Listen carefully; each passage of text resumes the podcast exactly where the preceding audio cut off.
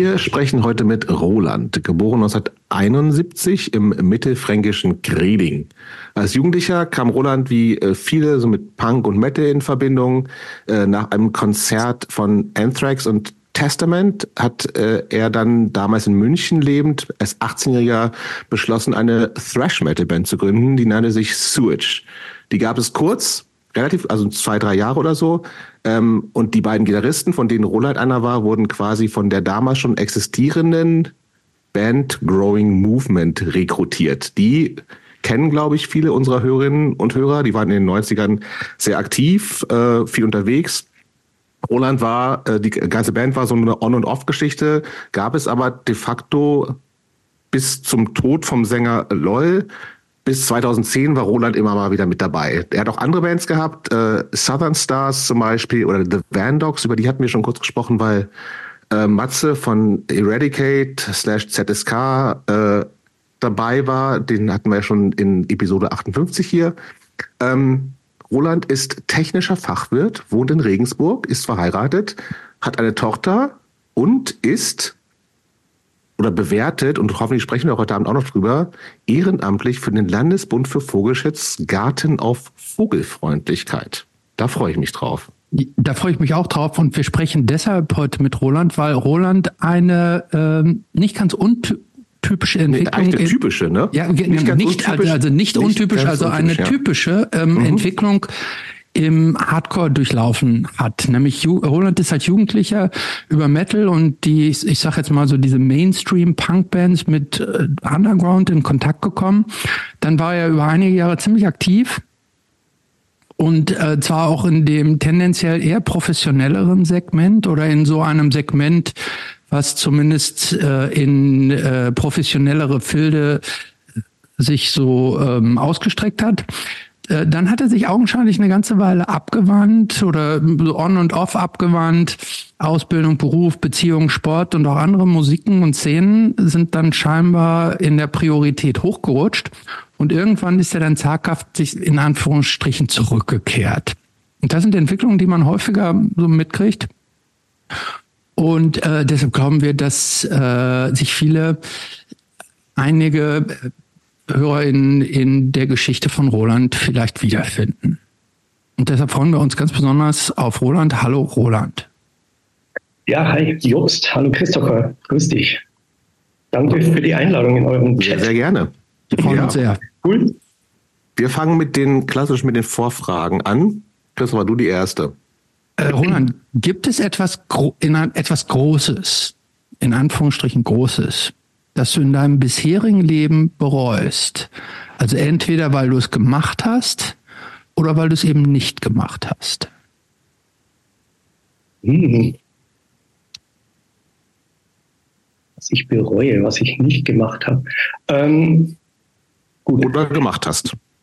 Oder ja. So, fangen wir so an. Ähm, Ja, habe eigentlich gleich dran denken müssen. Ich habe ja auch äh, euch geschrieben, zum Beispiel, ähm, dass ich die ähm, Musikkarriere eigentlich vorgezogen habe. Ähm, ich hätte ja zwischendurch auch mal ähm, den Weg eingeschlagen, dass ich die Berufsoberschule abschließe und dann dadurch eben mein ähm, allgemeines Abitur ähm, machen hätte können. Und äh, das war so ein Punkt, ja, es war eine schwierige Entscheidung. Im Nachhinein war der musikalische Weg eigentlich der coolere natürlich zu dem Zeitpunkt. Manchmal im Nachhinein ist es dann doch immer wieder hochgekommen. Ja, scheiße, hättest es vielleicht doch gemacht. Hättest du vielleicht irgendwie viele andere komplizierte Umwege irgendwie ersparen können. Also sprechen wir über Growing Movement Zeiten, weil ihr tatsächlich so viel unterwegs wart mit Touren und so? Richtig, genau. Nee, da ging es nämlich im Speziellen dann um unsere erste längere Tour, mhm. ähm, die wir damals mit Erosion eben absolviert haben. Und das war eben genau zu diesem Zeitpunkt. Es war natürlich auch keine Schulferienzeit oder irgendwie so, sondern natürlich irgendwie mitten unterm Jahr. Und, war natürlich äh, wichtiger mit, wie, wie alt auch immer du warst. Ja. Klar, natürlich. Also, Obwohl, weil, weiß, ich weiß nicht, ob ich es gemacht hätte, ehrlich gesagt. Ich hatte nicht die Option, aber mit, wie alt warst du da? Ähm, da war ich, muss man überlegen, das war, da war ich 22, ja, 22. Aber und noch in der Schule? Ja, das war Berufsoberschule. Okay, okay. Das war danach, ne, die kannst du nach der Ausbildung kannst ja, ja, stimmt. Beginnen. Okay. Genau. Ich weiß nicht, ob es in, in den anderen Bundesländern irgendwie auch so Berufsschule, klar. Während, also ja. was, wo du immer dann so ein, ein, eine Woche im Monat gehst in die Berufsschule und den Rest machst du Ausbildung oder sowas, ne? Nee, nee, das, das ist schon eine Vollzeitschule. Ach so. Die, ja, ja, genau. Und äh, weil ich habe mittlere Reife gemacht und ähm, okay. musstest eine, eine, irgendeine Ausbildung absolvieren, drei, dreieinhalbjährige äh, mhm. Berufsausbildung. Und danach gibt es noch so eine Schule. Anschließend auf eine Vollzeitschule gehen und wenn du die abschließt, hast du das allgemeine Abitur eben. Und das hast du aber nicht gemacht, weil lieber mit Erosion auf Tour. Richtig. Oh, das ist okay, kann ich verstehen. Ja, gab natürlich auch damals einen, einen Diskurs mit den Eltern und so. Und dann, ja, ja. Äh, denk doch an deine Zukunft. Und klar, ich habe natürlich nicht an meine Zukunft gedacht. Ich habe natürlich nur an, an das Hier und Jetzt gedacht. Ja, geil. Ja, aber irgendwie auch, wenn man schon eine Ausbildung in der Tasche hat und so, ne, denke ich mir auch so. Klar. Aber okay, wenn das das Erste ist, was kommt, kann ich total nachvollziehen. Zweite Vorfrage. Kommen wir ja zu Touren und Beziehungsweise, so. Beziehungsweise, warte, warte, warte, bleiben. Das ist jetzt ja, ja ähm, etwas, was äh, Roland bereut, was er oder bereut, was er nicht gemacht hat. Gibt es auch irgendetwas, was du bereut, was du hm. gemacht hast? Hm.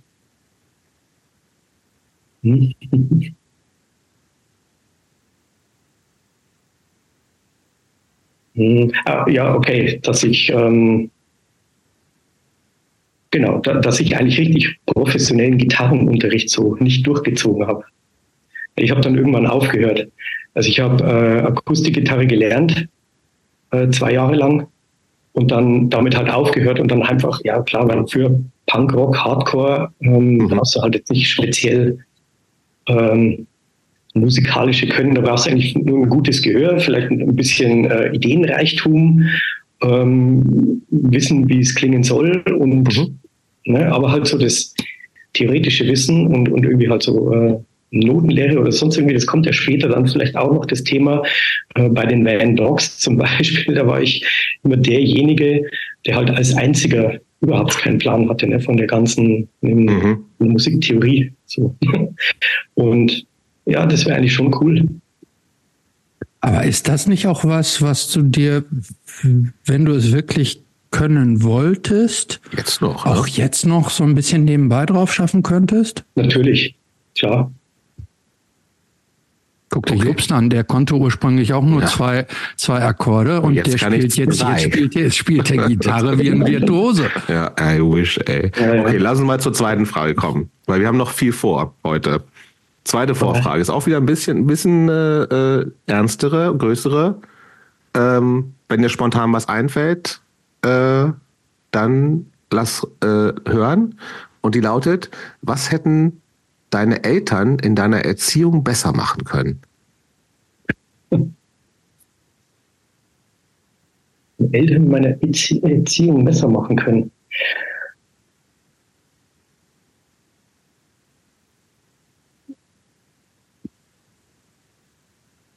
Vielleicht gibt es auch nichts. Also mir wird jetzt schon was einfallen. Bei Rolands Eltern? Ja. okay. ähm. Oh, nee. Ah, ja, vielleicht ähm, während meiner Jugend irgendwo anders hinziehen. Gut, das hat jetzt zwar mit der Erziehung nichts zu tun, aber ähm, ja, in so einer Kleinstadt groß zu werden, das war schon furchtbar ätzend. Mhm. Nee, aber ansonsten, mir fällt äh, tatsächlich nichts ein. Also aber äh, da, dann muss ich noch mal zu der, zu der Antwort eben nachhaken. Wenn ja. du sagst, äh, praktisch die, die Entscheidung, die du ja so quasi als Jugendlicher getroffen hast, du brichst, brichst die Ausbildung ab mhm. und bist da für, für Juckefuck auf Tour gegangen. Mhm. Mit Erosion, hallo? Mit, e ja, ja, mit Erosion. Mortal Agony. Ja. Zum Beispiel. Ja, aber wenn du heute praktisch 20 Jahre später noch sagst, hm, war das die richtige 30 Entscheidung? Jahre, würde ich sagen. 30 Jahre, ja. kann man ja auch die Frage stellen, haben deine Eltern vielleicht in deiner Erziehung was falsch gemacht, dass du diese falsche, die möglicherweise dich falsch entschieden hast? Oder hätten die, also hätten die, hätten die dich praktisch anders formatieren sollen, sage ich jetzt mal, oder hätten die, ähm, hätten die vielleicht in der Situation dir, wäre dir damals weniger Freiheit besser für dich gewesen?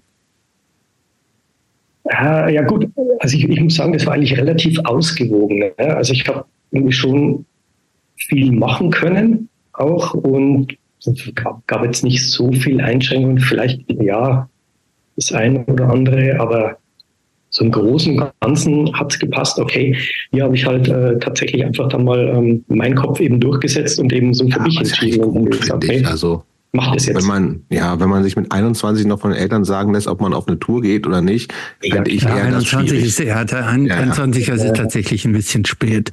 Aber ähm, ich wollte ja nur mal nachgucken. Hätte ja auch theoretisch sagen können, dass du sagst irgendwie bei hätten damals mal die, meine Eltern mir vielleicht ein bisschen mehr Paroli gegeben. Vielleicht wäre das für mich besser gewesen. Hätte ja sein können. Ich will dir jetzt nicht den Mund legen. Also ja, dann lass uns, dann lass, dann ist nichts. Wir haben ja, okay, lass uns mal weitermachen. Aber jetzt mal, lass ihn doch jetzt, du bist jetzt schon im Zeitdruck. Ja, jetzt schon. Ich bin jetzt schon gestresst.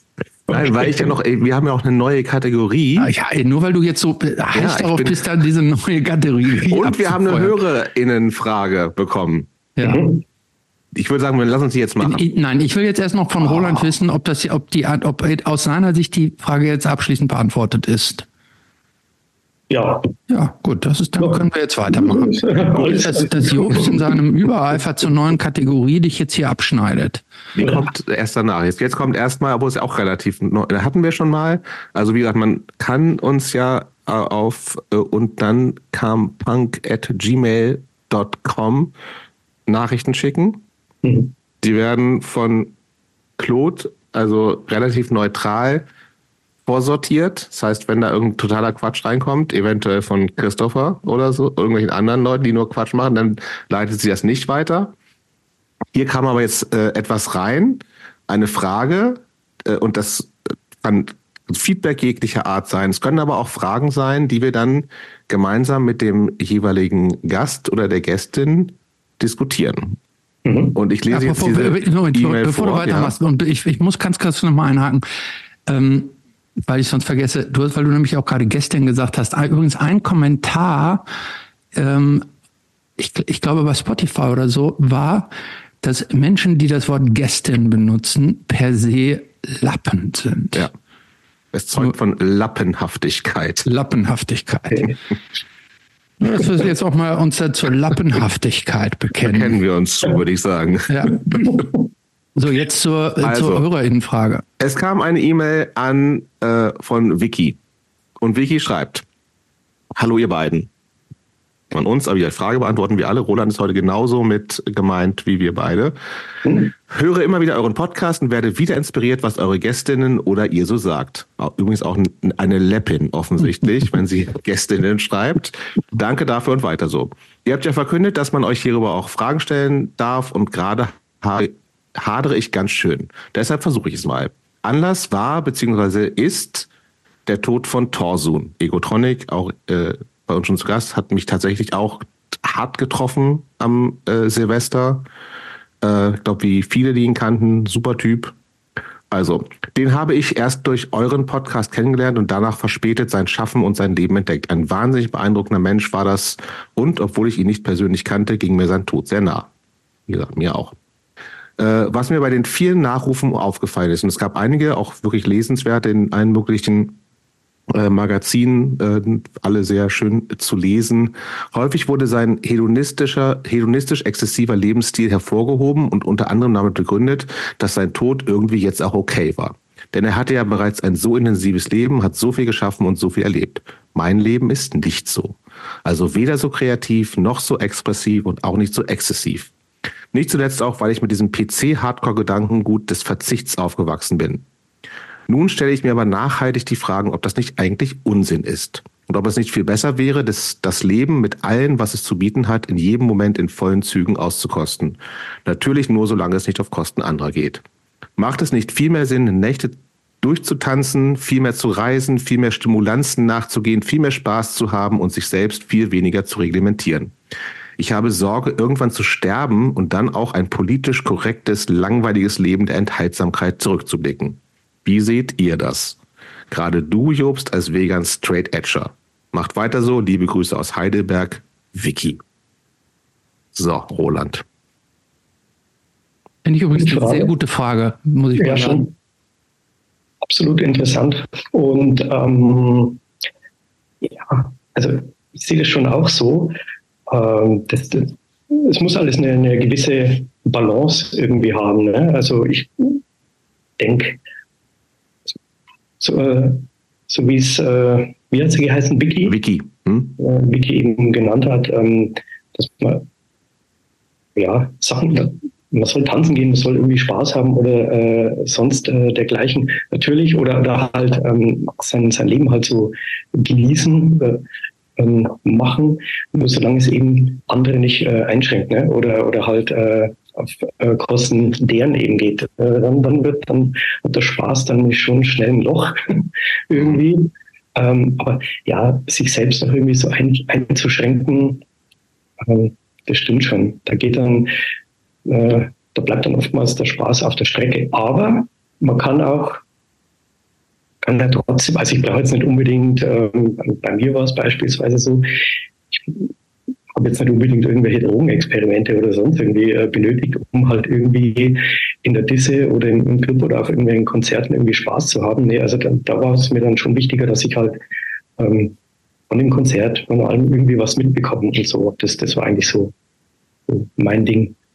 Ähm, da muss ich jetzt, also wenn wir jetzt dann eh später nochmal auf das Thema kommen mit äh, Growing Movement, da muss ich zum Beispiel an den LOL dann auch immer wieder denken, der dann eigentlich schon über dieses ganze Straight Edge Thema auch immer sehr äh, hergezogen hat. Natürlich. Und aus seiner Sicht eigentlich mehr so dieses Rock'n'Roll Leben eigentlich zelebriert hat.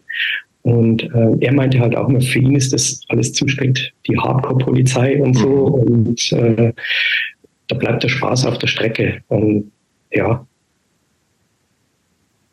man muss nicht ganz so ähm, asketisch irgendwie leben, aber trotzdem eine gute Mischung. Das ist meiner Meinung nach so das ist das Richtige. Christopher, was sagst du? Ja, ich bin tatsächlich ähm, unent entschlossen, unentschieden. Ähm, das, was Roland gerade sagte, das mit dem Spaß auf der Strecke bleibt. Tatsächlich ist es ja so, dass äh, gerade so in diesen, die, diese, ich sage jetzt mal in diesen politisch korrekten, hardcore linken Aktivistenzirkeln äh, Spaß äh, eigentlich keinen echten Wert hat.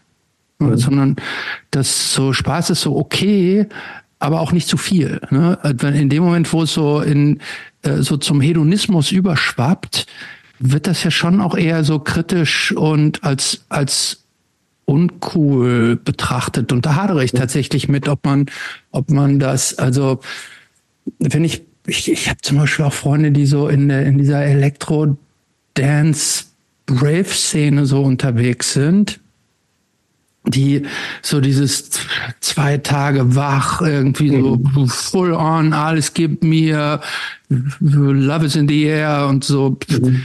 denke ich immer so, wow, irgendwie, das, das, die, die leben sehr intensiv im Augenblick. So. Mhm. Ähm, und äh, ich, ich, ich bin, beneiden ist jetzt das falsche Wort, aber ich finde das schon Du bist doch auch so ein Typ, der irgendwie alle möglichen Sachen immer ja mache ich auch, aber ich probiert und so. Ja, bin ich auch, bin auch, aber auch nicht genug, finde ich. Genug. Wenn ich wenn ich wenn ich wenn ich jetzt mal also wenn ich das jetzt mal so ähm, äh, hinterfrage. Ne? Also wenn man wenn man äh, wenn man wenn man jetzt mal so diesen Torsun-Ansatz wählt, ne, mhm. der wirklich so ich kenne ihn jetzt auch nicht so genau, aber so wie die Geschichte besagt, ja tatsächlich immer in jedem Moment full on alles komplett ausgekostet hat, den Moment, ähm, finde ich das schon, schon irgendwie gut. Und man muss natürlich äh, auf, darauf achten, dass man sich dabei nicht schadet. Ne? In dem Moment, wenn man sich dadurch das Leben massiv verkürzt, ne? weil man sich dann in, ich sag jetzt mal, in Abhängigkeiten oder irgendwas stürzt, hat das mhm. natürlich einen gegenteiligen Effekt. Aber ansonsten glaube ich tatsächlich, äh, dass der Ansatz schon richtig ist. Ich glaube, man, äh, wir haben ja also zumindest nach unserem aktuellen Kenntnisstand nur ein Leben. Ich glaube, man sollte tatsächlich zusehen, dass man, dass man das nicht verdudelt mit, mit zu, zu, zu viel, zu viel Belanglosigkeiten, sondern dass man versucht irgendwie, äh, sich selber zu bereichern durch, durch Literatur, durch Kunst, durch alle möglichen Sachen, die, die einen ja, positiv also stimulieren. Also Literatur und Kunst klingt nicht nach Exzess, finde ich übrigens, ne? Also ich nee, weiß nicht, ob nee, das ich, das ist, was Vicky gemeint hat. Ich, ich sage ja auch ähm, beides. Ich sage Literatur, ja. Kunst und Exzess. Das wäre jetzt meine Antwort. Okay, ja, nachvollziehbar. Ähm, ja, Die Frage als, war ja eigentlich äh, an dich gerichtet, ne? Ja, ich sag ja auch schon was. ähm,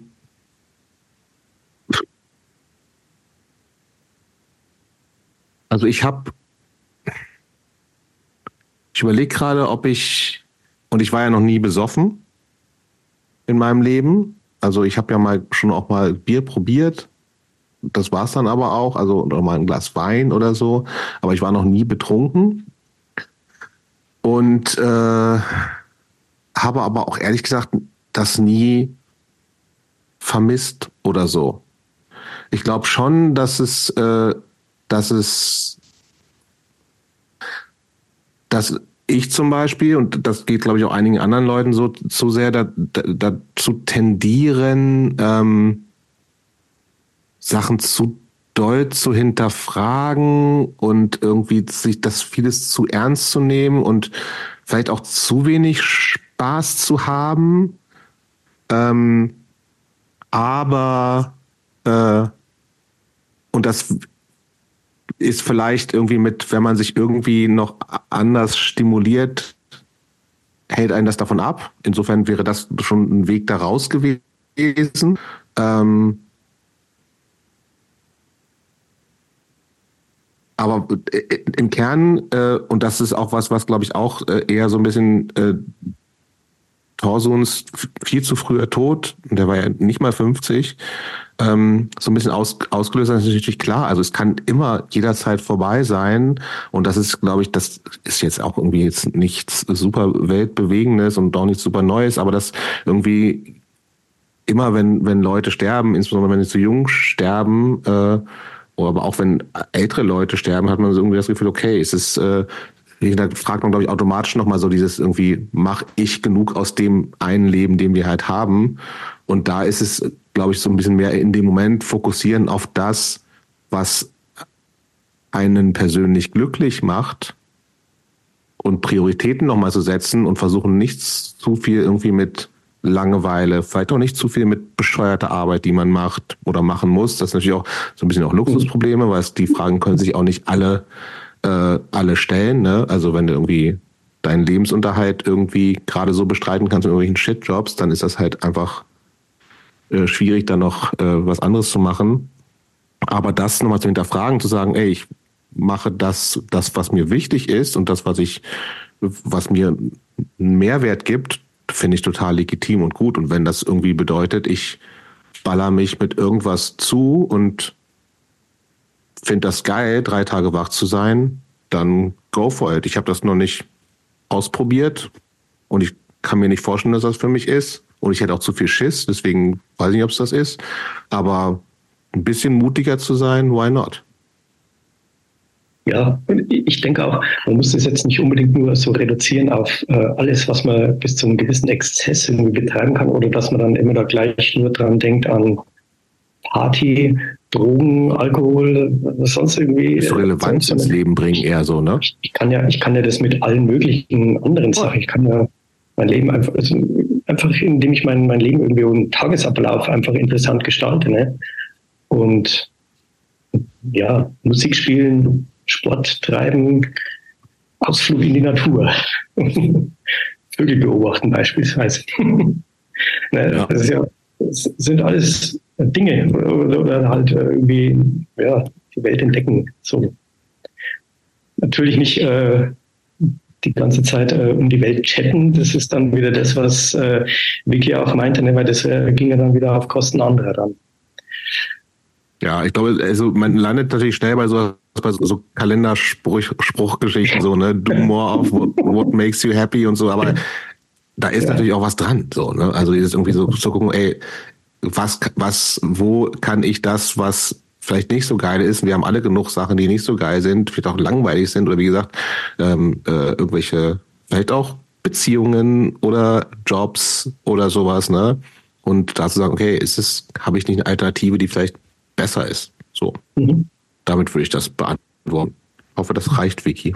Ähm, ich würde noch eine Sache ergänzen wollen. Und zwar glaube ich, was ein gesunder Schritt sein kann, ist, eigene Routinen zu hinterfragen. Ja. Hm. Macht man zu viele Sachen mhm. vielleicht zu routiniert? Wiederholt man manche Dinge Voll. zu oft, die man nicht wiederholen müsste? Gibt es nicht eine, nicht eine, eine Varianz zu dem, die vielleicht spannender ist oder anders ist, vielleicht schlechter ist, aber, aber insgesamt die Routinen durchbricht. Ich glaube, wenn man, wenn man zu sehr in Routinen gefangen ist, äh, dass, dass dadurch was verloren gehen kann. Nicht muss, aber kann. Also da sind wir jetzt schon bei Jobs Kalendersprüchen. Ne? aber es ist was dran irgendwie. aber ne? stimmt. Ja. Das ist richtig, ja. Ja. Aber ich glaube, das, das, das reicht an Kalendersprüchen gibt mal sind so Lebensratgeber, ich weiß nicht, wie, also ich weiß nicht, wieso das irgendwo bei mir hängen geblieben ist, sondern auch so Sachen, gehen Sie doch mal einen anderen Weg zur Arbeit, biegen Sie doch mal links statt rechts ab oder sowas. Aber auch so ist das, das ist halt bescheuert, aber es, es stimmt natürlich so, ne? Wenn du jeden Tag den gleichen Tag irgendwie mit, mit dem Auto fährst oder mit der Bahn oder so, geh halt mal woanders lang. So, ne? Das macht einen Unterschied. So bescheuert es auch ist. So, ich finde, das reicht. Finde ich auch. So, und jetzt kommt was ganz Neues. Ich habe mir schon wieder was einfallen lassen, relativ spontan. Es gibt eine neue Kategorie. Und die machen wir, bevor wir jetzt dann wieder äh, endlich äh, uns so ein bisschen an Rolands Leben langhangeln. Vielleicht auch relativ kompakt. Ähm, und die nennt sich, die hat noch keinen Namen, aber es geht sogar ein bisschen, vielleicht heißt sie auch totally underrated. Es geht darum, dass wir äh, jeweils alle, die Bock haben, also die Person, die zu Gast ist und Christopher und ich oder vielleicht auch eine andere Person, die gerade mit äh, moderiert, äh, eine Sache vorzustellen, wo wir glauben, äh, kennen zu wenig Leute, ist aber eigentlich total geil.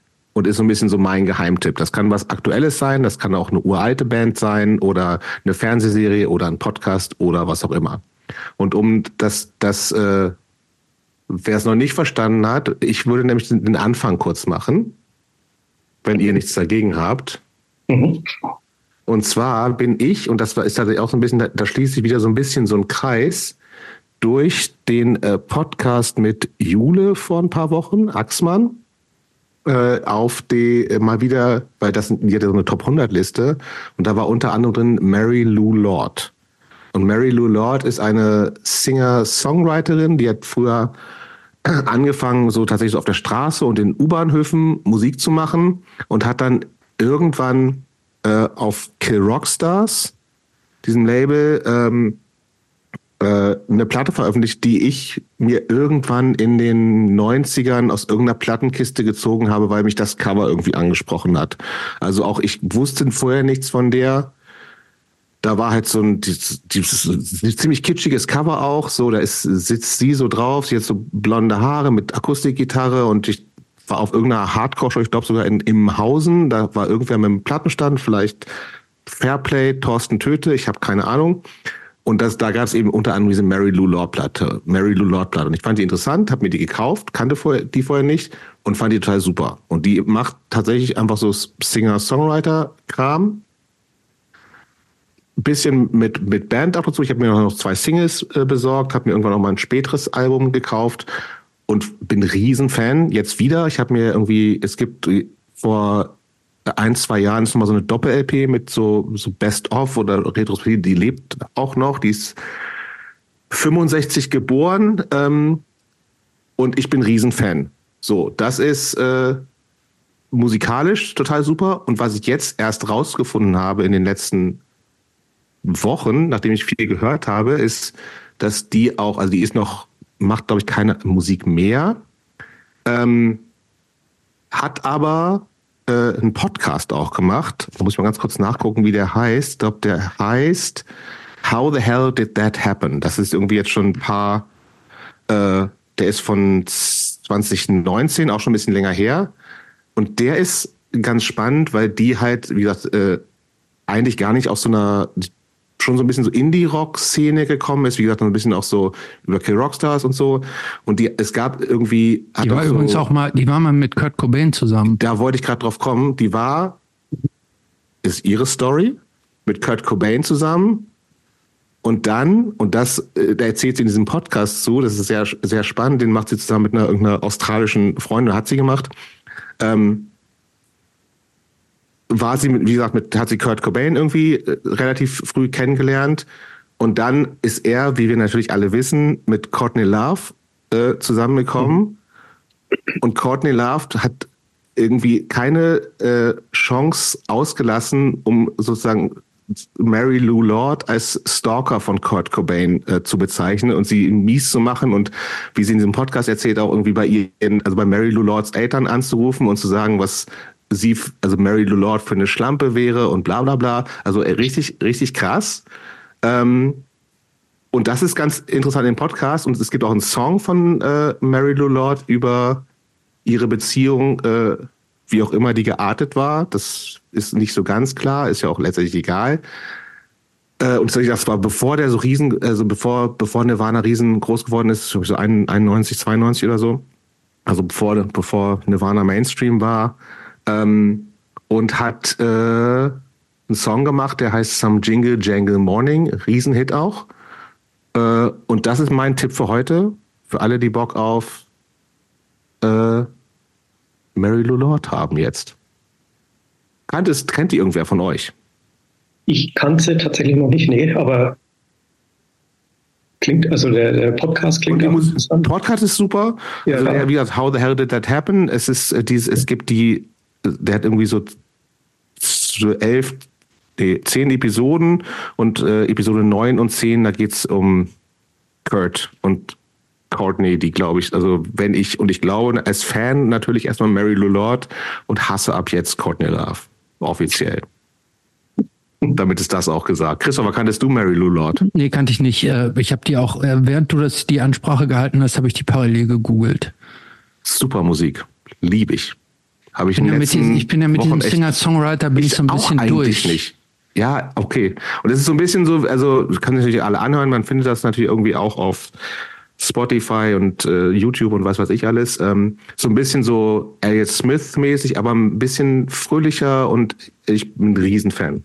Aber ist auch eine Ausnahme bei mir. Ich bin auch, also Singer-Songwriter ist sonst nicht so mein Ding. Männer, ehrlich gesagt, schon gar nicht, aber Mary Lou, I like. Gut, Gut.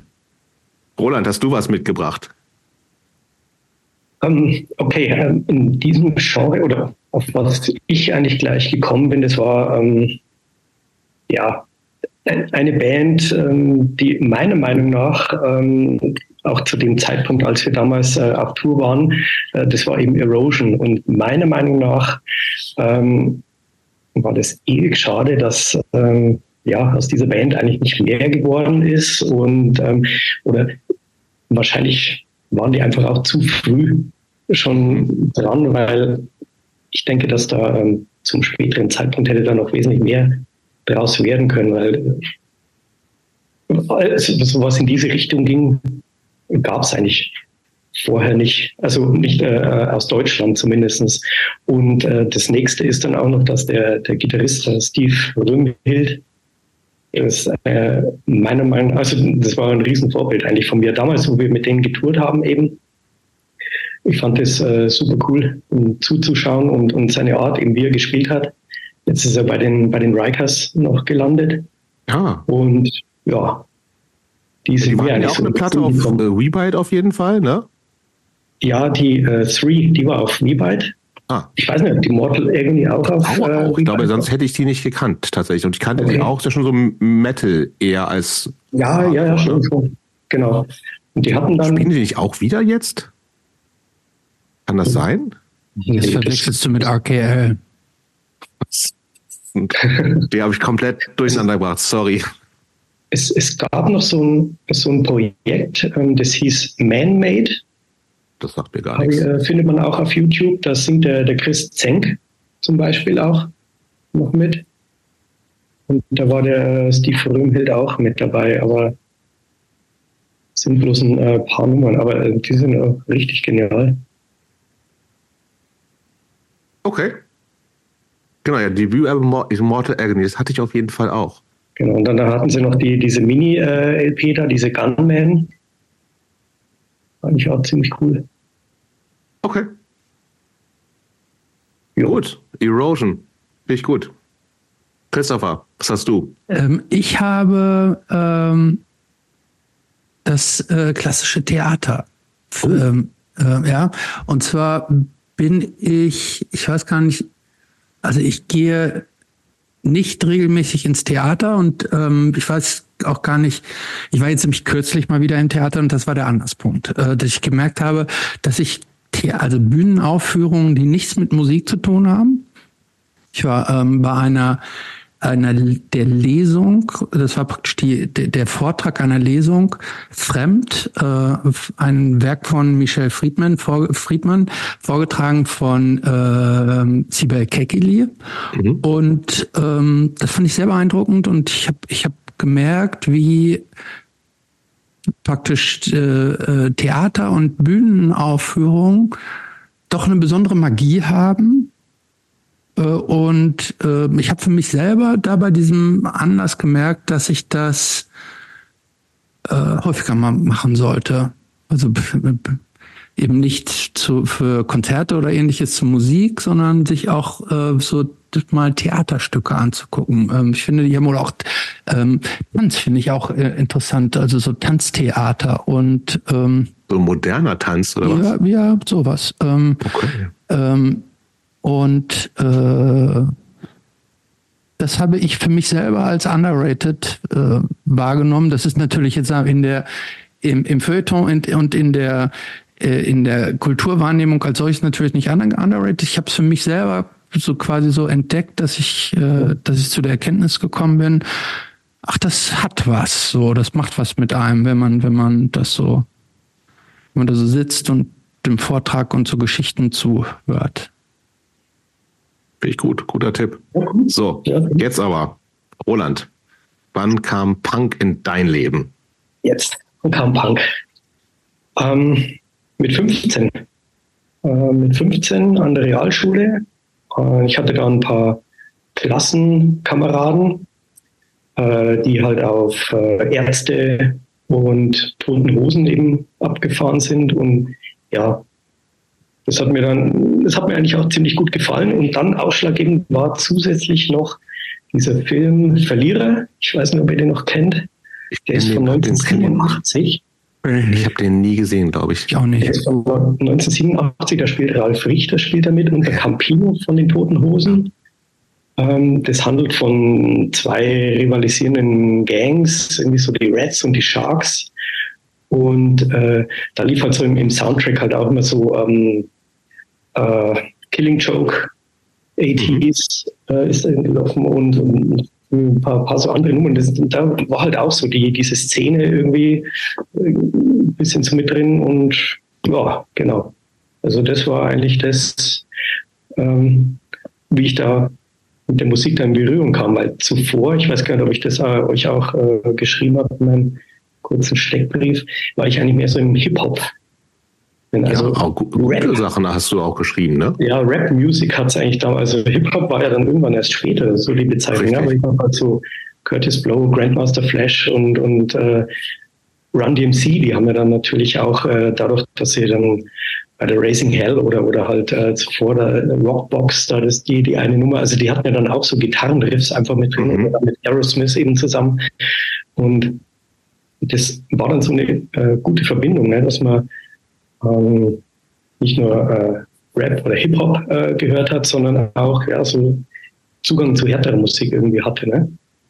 Was, äh, du hast gerade gesagt, äh, die Ärzte und die Toten Hosen, was mhm. ja für viele äh, so eine Einstiegs, äh, Einstiegsband sind.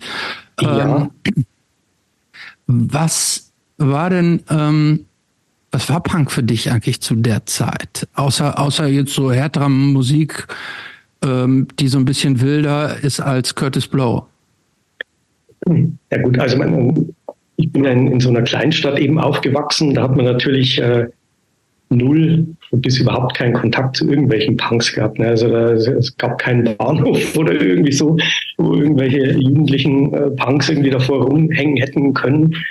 Ähm, man hat das vielleicht höchstens mal irgendwie gesehen in irgendwelchen äh, Fernsehberichten äh, oder so. Oder wenn man halt äh, in die nächste größere Stadt nach Nürnberg oder irgendwie gefahren ist, klar, äh, da hat man dann schon mal Punks auch begegnet. Und dann, ansonsten war das bei mir vielleicht äh, äh, ich fand die Frisuren cool, irgendwie so Iro und so weiter und, und äh, die bunten. Aber war nicht dran zu denken, dass du das machst. Nein, nee, nee, das ist doch nicht. Ähm, höchstens zu Fasching. So. schnell, mal mit, schnell mal mit Gel. So, so macht ihr das in Bayern halt, ne? Wie der Markus. Ja. ja, oh Gott, ja. Oh Gott. Krasser Typ, ja. Ja, total krasser Typ. Nee, ähm, nee mir ging es äh, tatsächlich eigentlich mehr, mehr um die Musik. Also weniger so um die, um die äh, Einstellung oder irgendwie so, sondern einfach, ja, das war die Mucke. Was aber dann relativ schnell auch nachgelassen hat, weil ähm, eben als dann später Metal, äh, Thrash Metal dann noch dazu kam, das fand ich dann noch geiler, weil das war halt äh, ein bisschen komplexer und nicht einfach nur so drei, vier Akkorde, Mhm. Genau, also da konnte ich mich dann noch eher. Aber hast, warst du damals schon Musiker? Also hast du damals schon äh, Gitarre gespielt und hast, hast die Musik praktisch mit den Ohren eines, eines Musikers gehört? Weil du sagtest, das war dir dann irgendwann zu simpel und die Komplexität im, im Thrash-Metal hat dich dann mehr angesprochen? Ja, ja das, das kam dann. Also ich habe angefangen mit äh, Akustikgitarre-Unterricht. So, äh, In welchem Alter? Bitte? In welchem Alter hast du angefangen, Gitarre zu spielen? Um, ähm, da war ich mit, ja, äh, okay, ich hatte es äh, zuvor, also äh, Grundhauptschule war das, ähm, und ich mhm. bin ja dann ab der siebten Klasse dann gewechselt an die Realschule mhm. und ich hatte in der ähm, sechsten Klasse, äh, sechste, siebte, sechste Klasse war es, hatte ich noch äh, Akustikgitarrenunterricht. Also so mit elf schon oder sowas? Ja, ja, genau so. Und dann äh, Zwischendurch hat mich natürlich gelangweilt, weil ja, ich immer nur kurz vor, vor dem nächsten Unterricht dann wieder gebraucht, weil die, die Lieder sind dann natürlich auch nicht so prickelnd. Und habe dann eigentlich erst wieder angefangen. Also Klass Klassiker macht man, also House of the Rising Sun und so ein Scheiß. Ja, ja, oder. Das ist jetzt kein äh, Scheiß, das ist eigentlich ein schönes Lied, ne? Ja. Irgendwie so, so irische Volkslieder oder irgendwie so. Hm. so Hat auch was, finde ich. Ja, Aber lassen ja. wir das. Ich habe mich schon mit Skat so weit aus dem Fenster gelehnt hier. Ja, ja. Nee, und, und dann, wo es eigentlich tatsächlich erst ernster wurde, das war dann eben mit, ähm, als ich auf dem Anthrax und Testament Konzert war. Was übrigens das zweite Konzert war. Es war nicht mein erstes. Mein erstes Konzert war Run DMC und Beastie Boys. Uh. Ähm, wow. Genau, da war die Leistungsdrille, war da gerade draußen. Uh. Genau, und dann aber eben im, im darauffolgenden Jahr war dann eben äh, Anthrax und Testament. Und ähm, als ich dann eben Scott Ian halt da gesehen habe auf der Bühne, habe ich gedacht, so, ich will jetzt Gitarre lernen. Und dann äh, habe ich nochmal angefangen eben mit äh, Akustikgitarre. Ich dann, das war dann so 16, 16, 17, genau. Und äh, ja, als ich es dann so einigermaßen gekonnt habe, habe ich dann eben das äh, aufgehört und äh, das hat mir dann gereicht mit Power Chords und so weiter. Das ist dann ähm, völlig ausreichend. Und dann habe ich eben nur noch E-Gitarre dann gespielt von da an. Hm. Okay, ähm, gehen wir noch mal einen Schritt zurück. Ähm, wie bist du denn aufgewachsen? Nimm uns mal so ein bisschen mit in deine Kindheit, in dein Elternhaus. Und von, von welcher Größe Kleinstadt sprechen wir? Äh, so 6000 Einwohner. Würde ich schon fast nicht mehr als Stadt bezeichnen. Äh, äh gell? Ja. so, äh, ja. Also, infrastrukturmäßig äh, gibt es Jugendzentrum wahrscheinlich auch nicht mal, oder doch? Ne, es, es gab so ein von, von irgendeiner so kirchlichen Einrichtung, so ein mhm. Kolpingshaus, ne, und da waren dann ab und zu vielleicht irgendwie so Faschings- oder Jugendfasching oder, oder Jugenddisco-Veranstaltungen. Das war dann aber auch schon das Highlight. Es, es gab noch so eine, so eine Dorfdisco. Oh, Bitte? eine Dorfdisco gab's? Ja, Dorfdisco, äh, die hieß Lord Nelson. Geil, oder? War auch die, ja. äh, die Einrichtung war dann irgendwie auch so im, ja, so mit, mit äh, Fischernetzen und, und irgendwie so ein bisschen Piraten-Style irgendwie. Also Klimbim hing da irgendwie an der Wand, ja. Das klingt aber eigentlich nach einem Ort, ähm, an dem man als Jugendlicher Spaß haben kann, oder? Ja, naja, nee. Äh, ich hatte jedenfalls keinen Spaß eigentlich. So, wir haben uns den, den Spaß dann schon gemacht irgendwie, aber aber gab es eine, ähm, gab's eine, äh, ich sag mal, gab es eine Tankstelle, gab es irgendwas, ähm, wo, wo ihr so abgehangen habt als, als ja, Jugendliche? Ja, es, es gab dann tatsächlich, also es ist ja direkt an der Autobahn A9 Nürnberg-München oder äh, die nach Berlin hochgeht. Und äh, klar, da, da gab es natürlich eine Raststätte und äh, es gab dann auch um, das zweite McDonald's ähm, Drive-In. Also ich glaube, eines oder das erste war ja irgendwo in, in Geiselwind oder keine Ahnung irgendwo. Und in Greding war auf jeden Fall das zweite. Und das war natürlich zu der Zeit war das noch so ein, so ein Highlight, weil das hat ja auch nur 24 Stunden geöffnet. Und, das war äh, ein Traum. Ja, ja. Da sind wir oft dann, äh, das war Fußmarsch, vielleicht so vier, fünf Kilometer, aber wir sind da trotzdem dann auch nachts immer hingelatscht. Hm. Okay, und ähm, ja, deine, deine, deine Eltern, deine Familie, bist du Einzelkind? Hast du Geschwister? Ich habe noch eine ältere Schwester, ja. Die ist wie viel älter? Fünf Jahre älter, ja. Mhm. Und die ist aber musikalisch eigentlich nicht so in, diese, in diese Richtung unterwegs, ja. Aber also vielleicht also hat sie ein alle gut, selbst aber, erarbeiten müssen. Hm, aber vielleicht hat sie ein gutes Herz. Ja, klar. Nee, also wir haben ein sehr gutes Verhältnis. Ja. Und ähm, ich bin gerade mal so ein bisschen, also wenn man Greding, Greiding spricht man es aus, glaube ich, ne? Greding, nee, Greding. Mhm. Äh, ähm, das ist ja schon hübsch, ne? Eigentlich. Ja, das ist halt so, so eine richtig äh, alte Kleinstadt, mittelalterliche Kleinstadt. Äh, da gab es irgendwann auch mal so eine 21 Türme. Ja, ja, ja. Es gibt so eine halb intakte Stadtmauer. Mhm. Und äh, irgendwann war auch mal so eine 900-Jahr-Feier, liegt aber auch schon eine gewisse Zeit zurück. Also ist schon, ja. Hat schon ist, ist das touristisch? War das damals touristisch irgendwie auch schon interessant oder sowas? Äh, absolut, ja eben. Und vor allem, weil es halt direkt an der Autobahn eben lag, ähm, ja. sind natürlich viele, äh, die dann da Stopp gemacht haben und, und halt in den ein oder anderen Hotels oder Gaststätten dann abgestiegen sind. Was ich aber noch dazu sagen muss, ist, äh, eine Besonderheit ist, ähm, es gibt in Greding noch einen Kana ein sogenanntes Gebeinhaus. Ähm, da müsst ihr, müsst ihr mal googeln.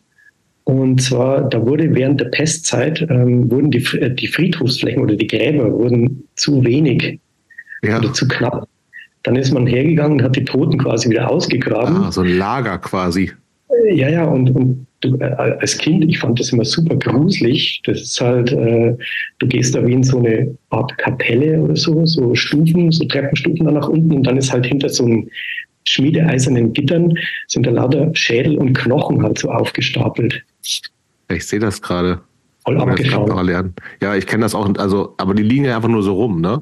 Ja, ja, diese Sachen da irgendwie in, in, in Tschechien, wo dann irgendwie auch noch so ja, Sachen ja, gebaut sind da draußen. Ja, ne? genau. Aber da liegt es einfach so rum. Aber ja, von 2500 äh, Menschen liegen da Knochen ja. rum. Ja. Finde ich gut. ja, aber es sieht, es sieht hübsch aus. Ich könnte mir vorstellen, da Urlaub zu machen. Da kann man Kannst Urlaub empfehlen? Die, so mit Abstand?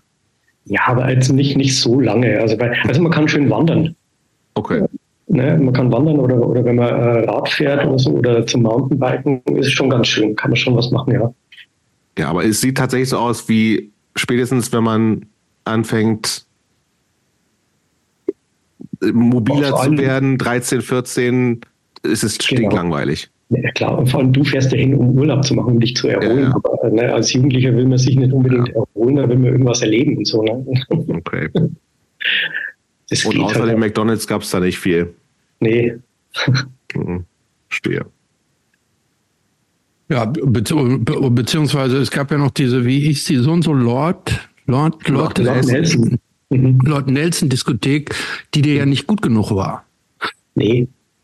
Kann ich da gab es so im, im, Umkreis, so im 10 Kilometer, 10, 12 Kilometer Umkreis, da gab es dann äh, schon bessere, also in den nächsten Ortschaften bessere Diskotheken, wo wir dann eigentlich immer waren. Und das Problem war halt, es gab kaum öffentliche Verkehrsmittel oder eine, eine Anbindung. Ne? Das heißt, man war immer irgendwie angewiesen auf irgendjemanden, der einen mitnimmt mhm. mit dem Auto oder dass man halt äh, trampt oder, oder dass die Eltern einen irgendwo hinfahren. Ja, das, das ist ja auch das Schlimmste, ne? Ja, ja. Man von den Eltern abhängig ist. Aber, Was ähm, ist denn aber, wenn man dann so irgendwie so ein bisschen alternativ interessiert ist und irgendwie anfängt, äh, auch, sei es jetzt auch Rap oder äh, Punk oder Metal zu hören, was, was gibt's denn überhaupt für Möglichkeiten? Gab es irgendwelche Jugendclubs oder Konzerte, wo man dann tatsächlich mal hin, was war denn dein allererstes Konzert? Das kann, wird ja nicht sofort äh, Run DMC und Beastie DMC gewesen sein. Nee, es war, das war ja tatsächlich groß. Run DMC und Beastie Boys. Als ja, allererstes, nicht mal irgendwas Kleines irgendwo in einem Jugendclub drei Orte weiter oder so? Nee. Das war sein erstes. Nee. Ja, ich, ich denke mal, es gibt immer noch so Sachen, wo man sagt, da bin ich jetzt mal, weil, keine Ahnung, das ist halt drei Orte weiter und da spielt die befreundete eine Abi-Band oder irgend so ein Scheiß. Ja, ja, ja, gut. Ja, sowas gab es natürlich zuhauf. Nee, aber also, nee, da, da war die Ortschaft oder das war dann eigentlich eher alles so volkstümlich geprägt. Ne? Und dann da gab es dann eher ne, ein, ein äh, Volkfest, wo halt irgendwelche Blaskapellen gespielt haben. Nee, nee, so. Wir reden von Konzerten, wo man sich ein Ticket zukauft. Ja, ja. Ein Ticket muss man nicht kaufen. Es muss nur, ja. es muss heute eine E-Gitarre dabei sein, sage ich jetzt mal. okay. Nee, aber da kann ich euch leider nicht mit dienen. Also das war aber wo ich überlege auch gerade, weil ich bin ja in also so bisschen jünger und in Niedersachsen groß geworden.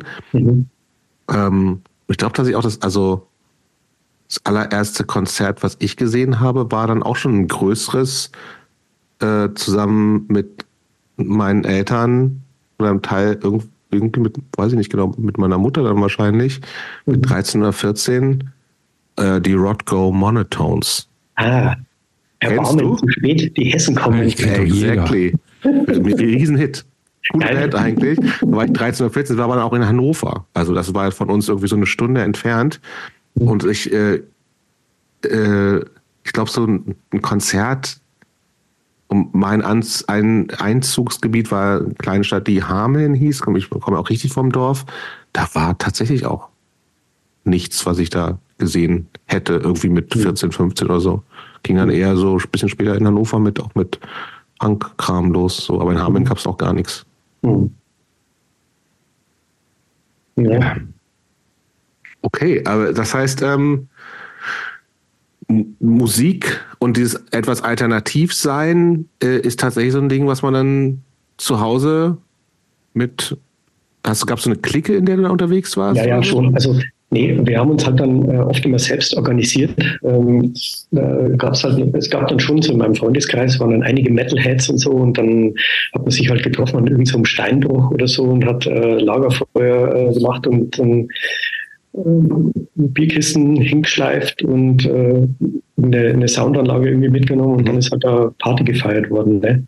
Mhm. Und ähm, oder es gab äh, auch in der nächsten Ortschaft war da noch eine, eine Diskothek, die hieß dann Extra und die hatten tatsächlich dann, ich glaube, mittwochs oder freitags ähm, schon nach so, so Motto äh, die hatten dann schon auch mal härtere Musik äh, auch gespielt. Also nie so richtig metalmäßig, aber dann zumindest, ja, keine Ahnung, Rock oder, oder Hard Rock oder dann auch so Psychobilly uh. ähm, Stuff, ja. Ich. Zumindest was anderes als so der allgemeine Disco-Kram, der halt dann zu der Zeit lief. Wie, wie sahst du eigentlich damals, wie, wie haben wir uns dich optisch so vorzustellen? Hattest du so ein bestimmtes Styling, irgendeinen besonderen Look, der dich Kutte oder irgendwas, irgendein Look, der dich in eine bestimmte Richtung äh, vordefiniert nee. hat? Kutte auf jeden Fall. Also ich habe hab dann auch angefangen, mir die äh, Haare wachsen zu lassen. Das Problem war nur, ähm, ich habe sehr starke Locken.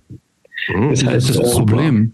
die, die Locken, also meine, meine äh, die Frisur ging eigentlich eher so, es hat mehr Volumen angenommen. Also es ging irgendwie alles mehr so in die Breite und in die Höhe, aber nicht in die Länge. Also so eine Art Afro.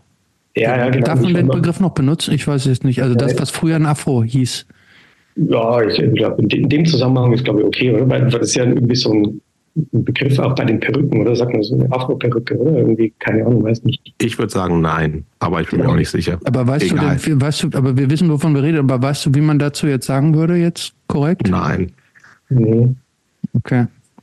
Völlig her. Kopf. Ja, auf jeden Fall ich war immer furchtbar neidisch auf meine Kumpels, die alle so äh, glatte Haare hatten und wo man schon nach äh, relativ, vielleicht so nach einem halben Jahr schon äh, erkennen konnte, okay, der meint es ernst, der lässt jetzt die Haare wachsen.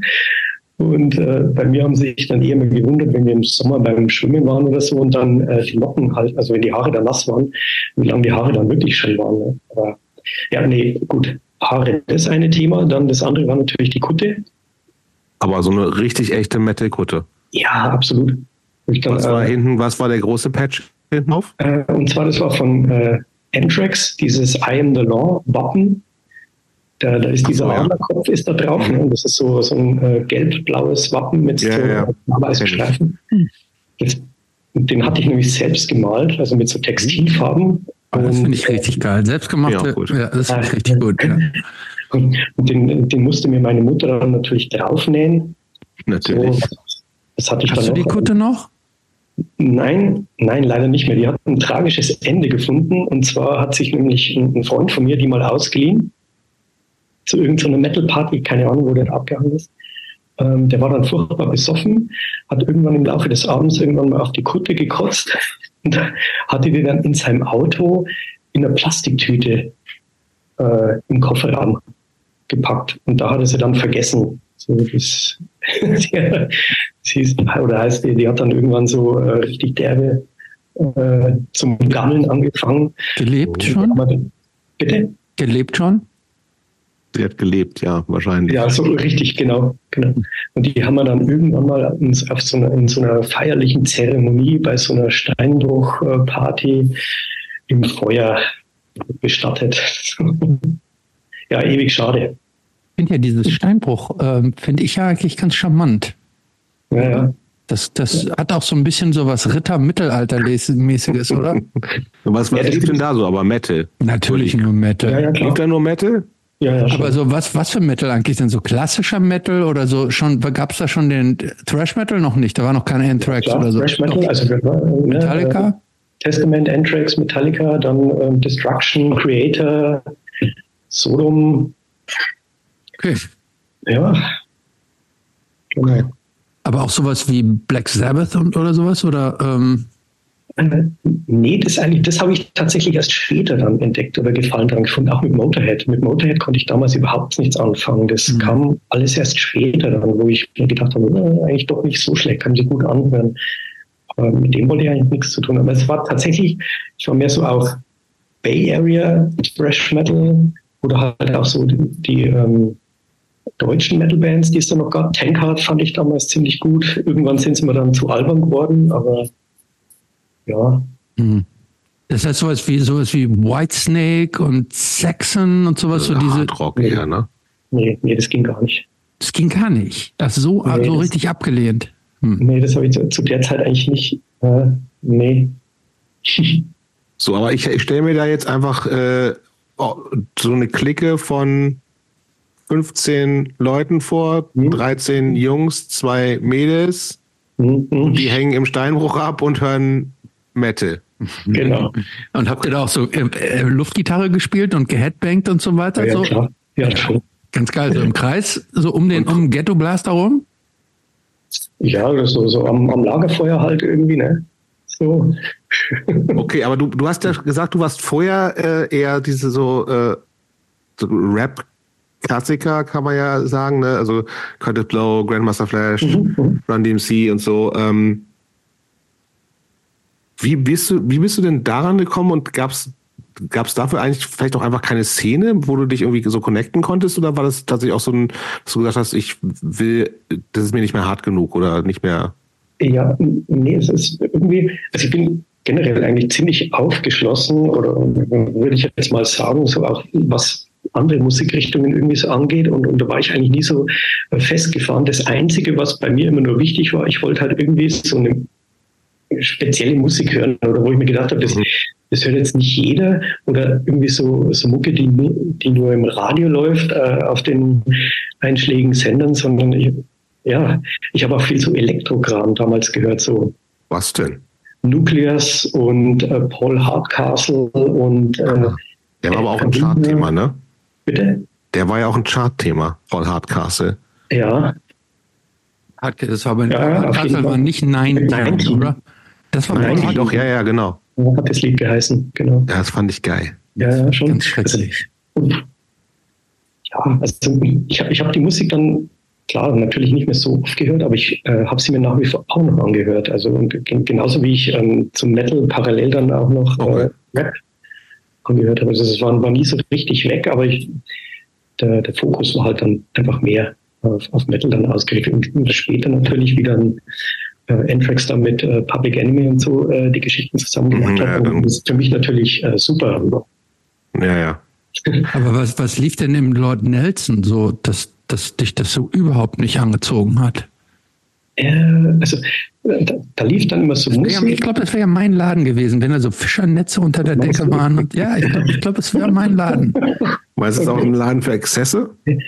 Das klingt so, so als wenn da so nach einem Laden für Exzesse. Ja, als wenn da so so, so ganz billiger äh, äh, Rotwein mit Cola gemischt wird und noch ein ja. Schnaps ja. rein und sowas und Hauptsache ja, gute, sowas.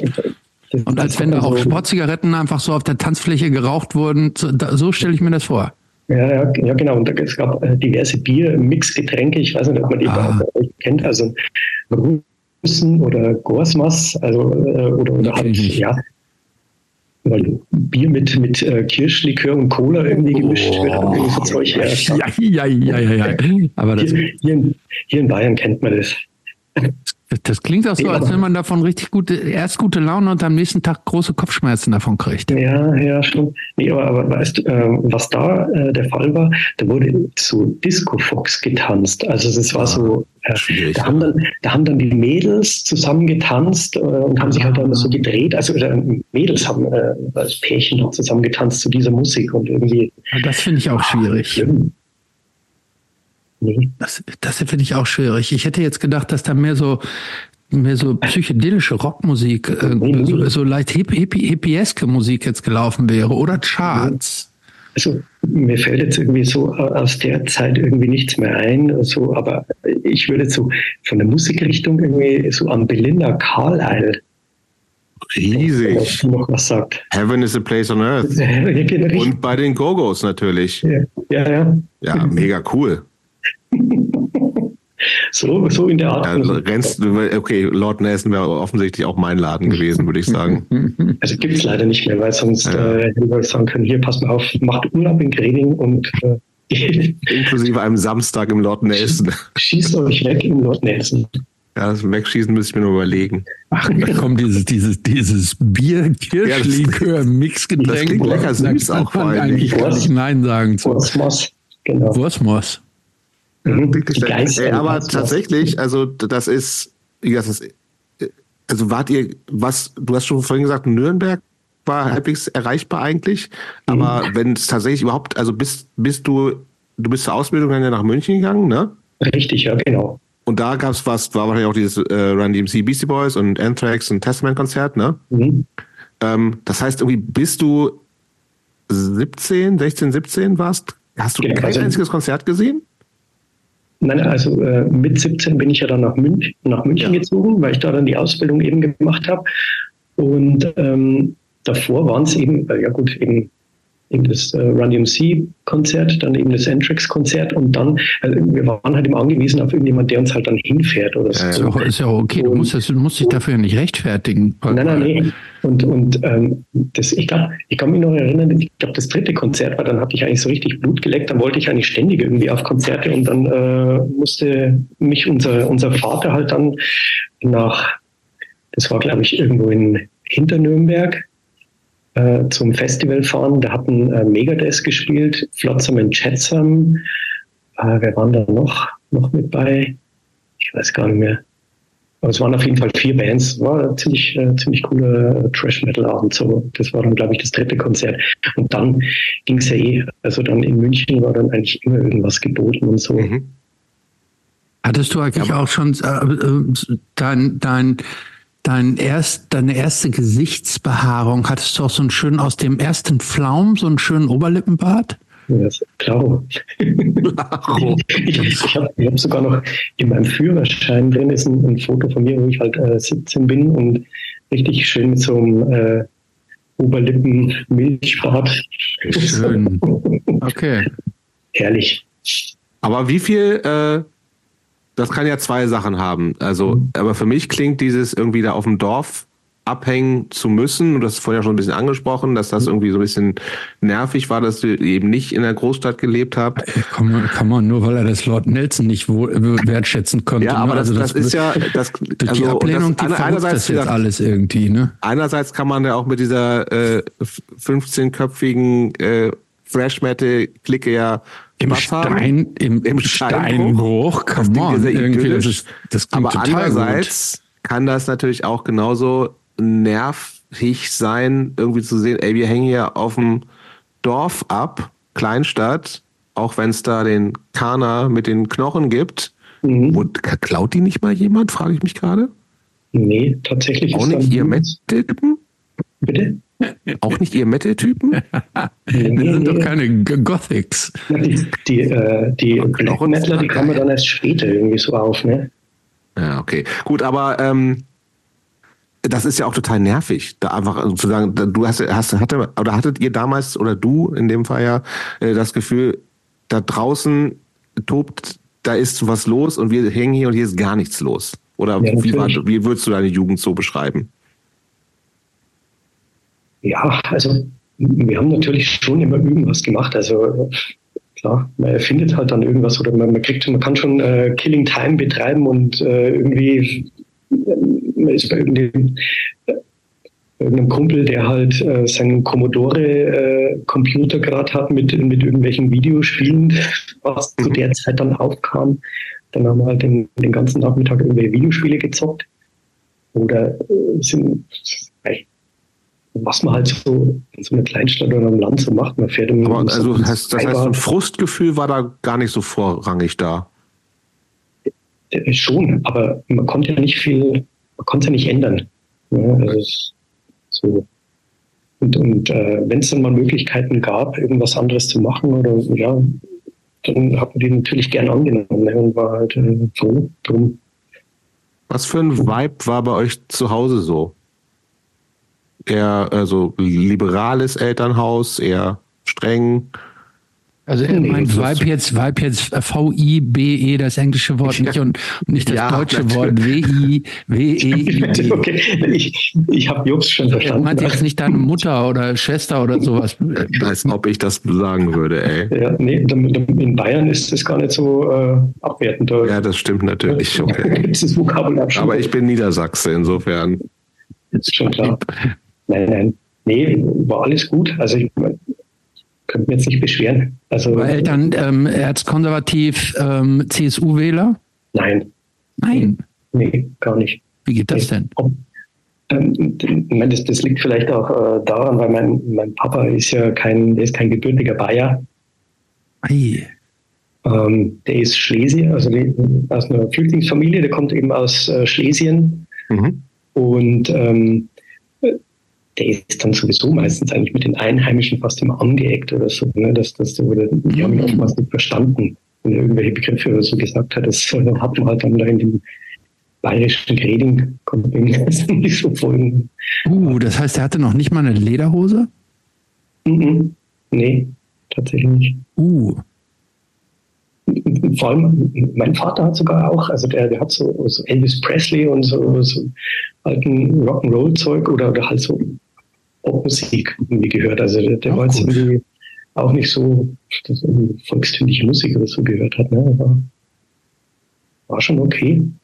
Geil. Wo seid ihr so was? Ja. Wo seid ihr so in Urlaub hingefahren? Gab es sowas, Urlaube?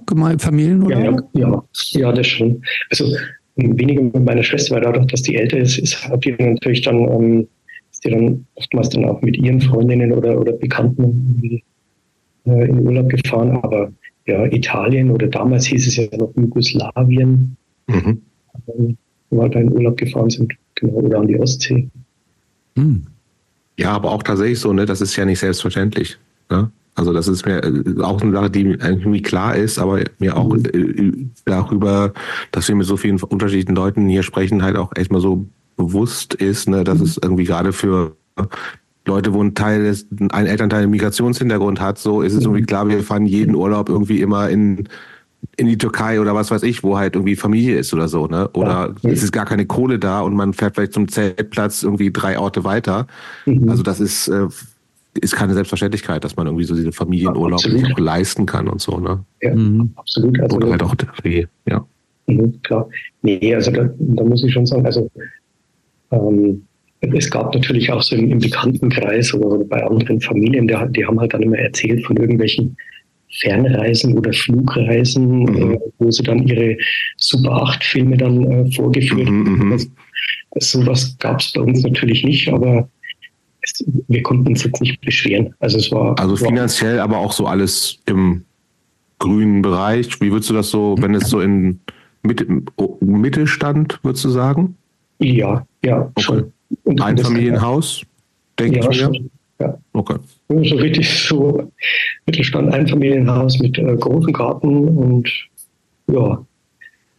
Aber ähm, noch, einmal, noch mal eine Frage und zwar, äh, du hast dich dann ja später relativ intensiv weiterentwickelt, was die Schule und Ausbildung und so weiter anbelangt, bist dann mhm. später auch ganz knapp noch so quasi am Abitur weg vorbeigeschraubt. Ähm, warum warst du überhaupt am Anfang zuerst auf der Hauptschule?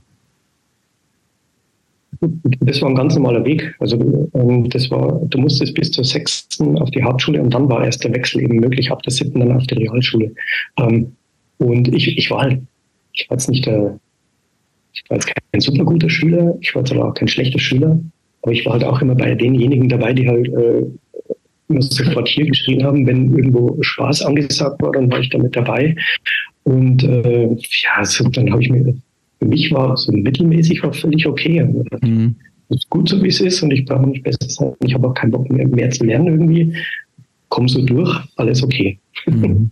und es war halt dann, so Gymnasium hätte ich damals wahrscheinlich nicht geschafft. Aber Realschule war halt möglich und deshalb. Mhm. Okay. Ja. ist, doch, ist, äh, ist doch gut. Ähm, nimm uns doch mal ganz kurz mit dann in diese Zeit ab in München. Du hast ja schon erzählt, du bist mit 17 nach München gezogen, um eine Ausbildung mhm. zu machen. Eine Ausbildung als was? Kommunikationselektroniker hieß es damals. Tele Telekom. Äh, Post. War das noch Post? Nee, das war bei. Du hast, du, du hast Walkie-Talkies zusammengebaut? Nee, ähm, das Fachrichtung Funktechnik. Ja, sag doch Walkie-Talkies. Das sind Walkie-Talkies. Aber im großen Stil. Und zwar, und zwar die Firma, Handys. Äh, die, die gibt es immer noch, die Firma, die heißt Rode und Schwarz. Ah, das sagt mir was. Natürlich. Ja, die ist in München und die hatten damals. Ist das nicht Rüstungsindustrie? Auch. Ja, auch. Ne? Und zwar, weil die nämlich auch äh, Sender, äh, eben Sendeanlagen und äh, Funk oder und, und also zu dem Zeitpunkt, wo ich da in der Firma war, da haben die zum Beispiel äh, die ganzen Radio- und Rundfunksender auch äh, ähm, ausgestattet ne, mit den äh, technischen Zeug für den bayerischen Rundfunk oder, oder sonst mhm. irgendwie oder Sen äh, Antennentechnik, also die großen Sendeantennen und so weiter. Ja. Das klingt eigentlich ganz spannend. Eigentlich ja. Das war halt dann nur äh, ab dem Zeitpunkt, wo ich dann fertig war mit der Ausbildung. Ähm, diese Berufsrichtung oder, oder die meisten Firmen eigentlich Stellen abgebaut und äh, haben die Produktion ins Ausland halt dann verlagert. Also da haben ganz viele Firmen, also Siemens oder Philips oder äh, Tele, Telefunken, keine Ahnung, wie die alle noch hießen, die haben dann alle massiv Stellen abgebaut und ich stand dann eben da, ja, hallo, hier bin ich, braucht mich noch jemand. Mhm. Das heißt, du hast diese Ausbildung gemacht, warst in München, warst da dann ja relativ tief in dieser Thrash-Metal-Szene so drin. Mhm.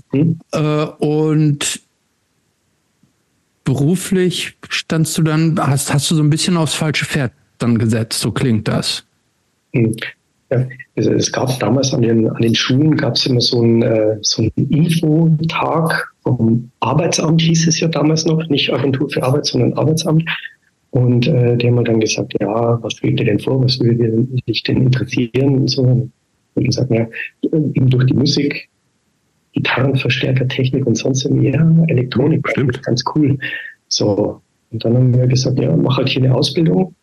Ähm, gefragt, äußerst gefragt und so, Job mit Zukunft. Und dann, ja, okay, dann habe ich das halt gemacht. Mhm. und die, auch, äh, die Firma, bei der ich äh, gelernt hatte, die haben auch nur einen geringen Bruchteil derjenigen, die halt äh, die Prüfung abgeschlossen haben, dann direkt übernommen. Die mhm. meisten mussten halt gehen. Genau.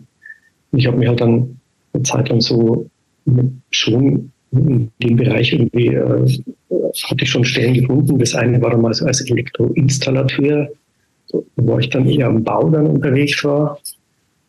Und äh, das andere Mal war ich dann auf Montage. Ah, das war, war ich halt ziemlich beschissen, muss man sagen.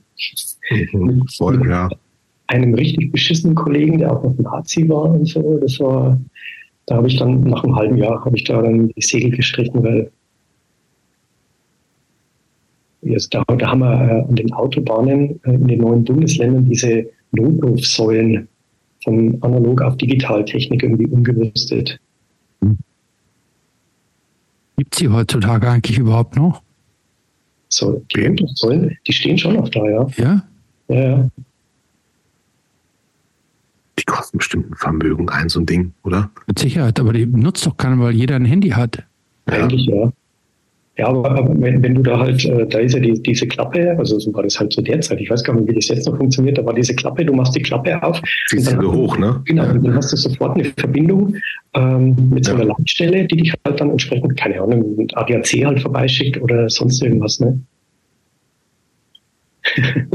ja, ich glaube auch, wahrscheinlich werden die natürlich nicht mehr so oft genutzt wie früher, logischerweise. Ja, aber dann lass uns doch mal ähm, Erst noch München ist mhm. ja dann, es könnte ja theoretisch ne, sein, du hängst vorher in Greding ab und da ist gar nichts und München steht ja die Welt offen, klar, du machst deine Ausbildung, ne? Mhm. Aber äh, da kannst du ja auch wahrscheinlich in der Zeit, wir sind ja dann ja so Ende der 80er, ne? Mitte, Ende 80er.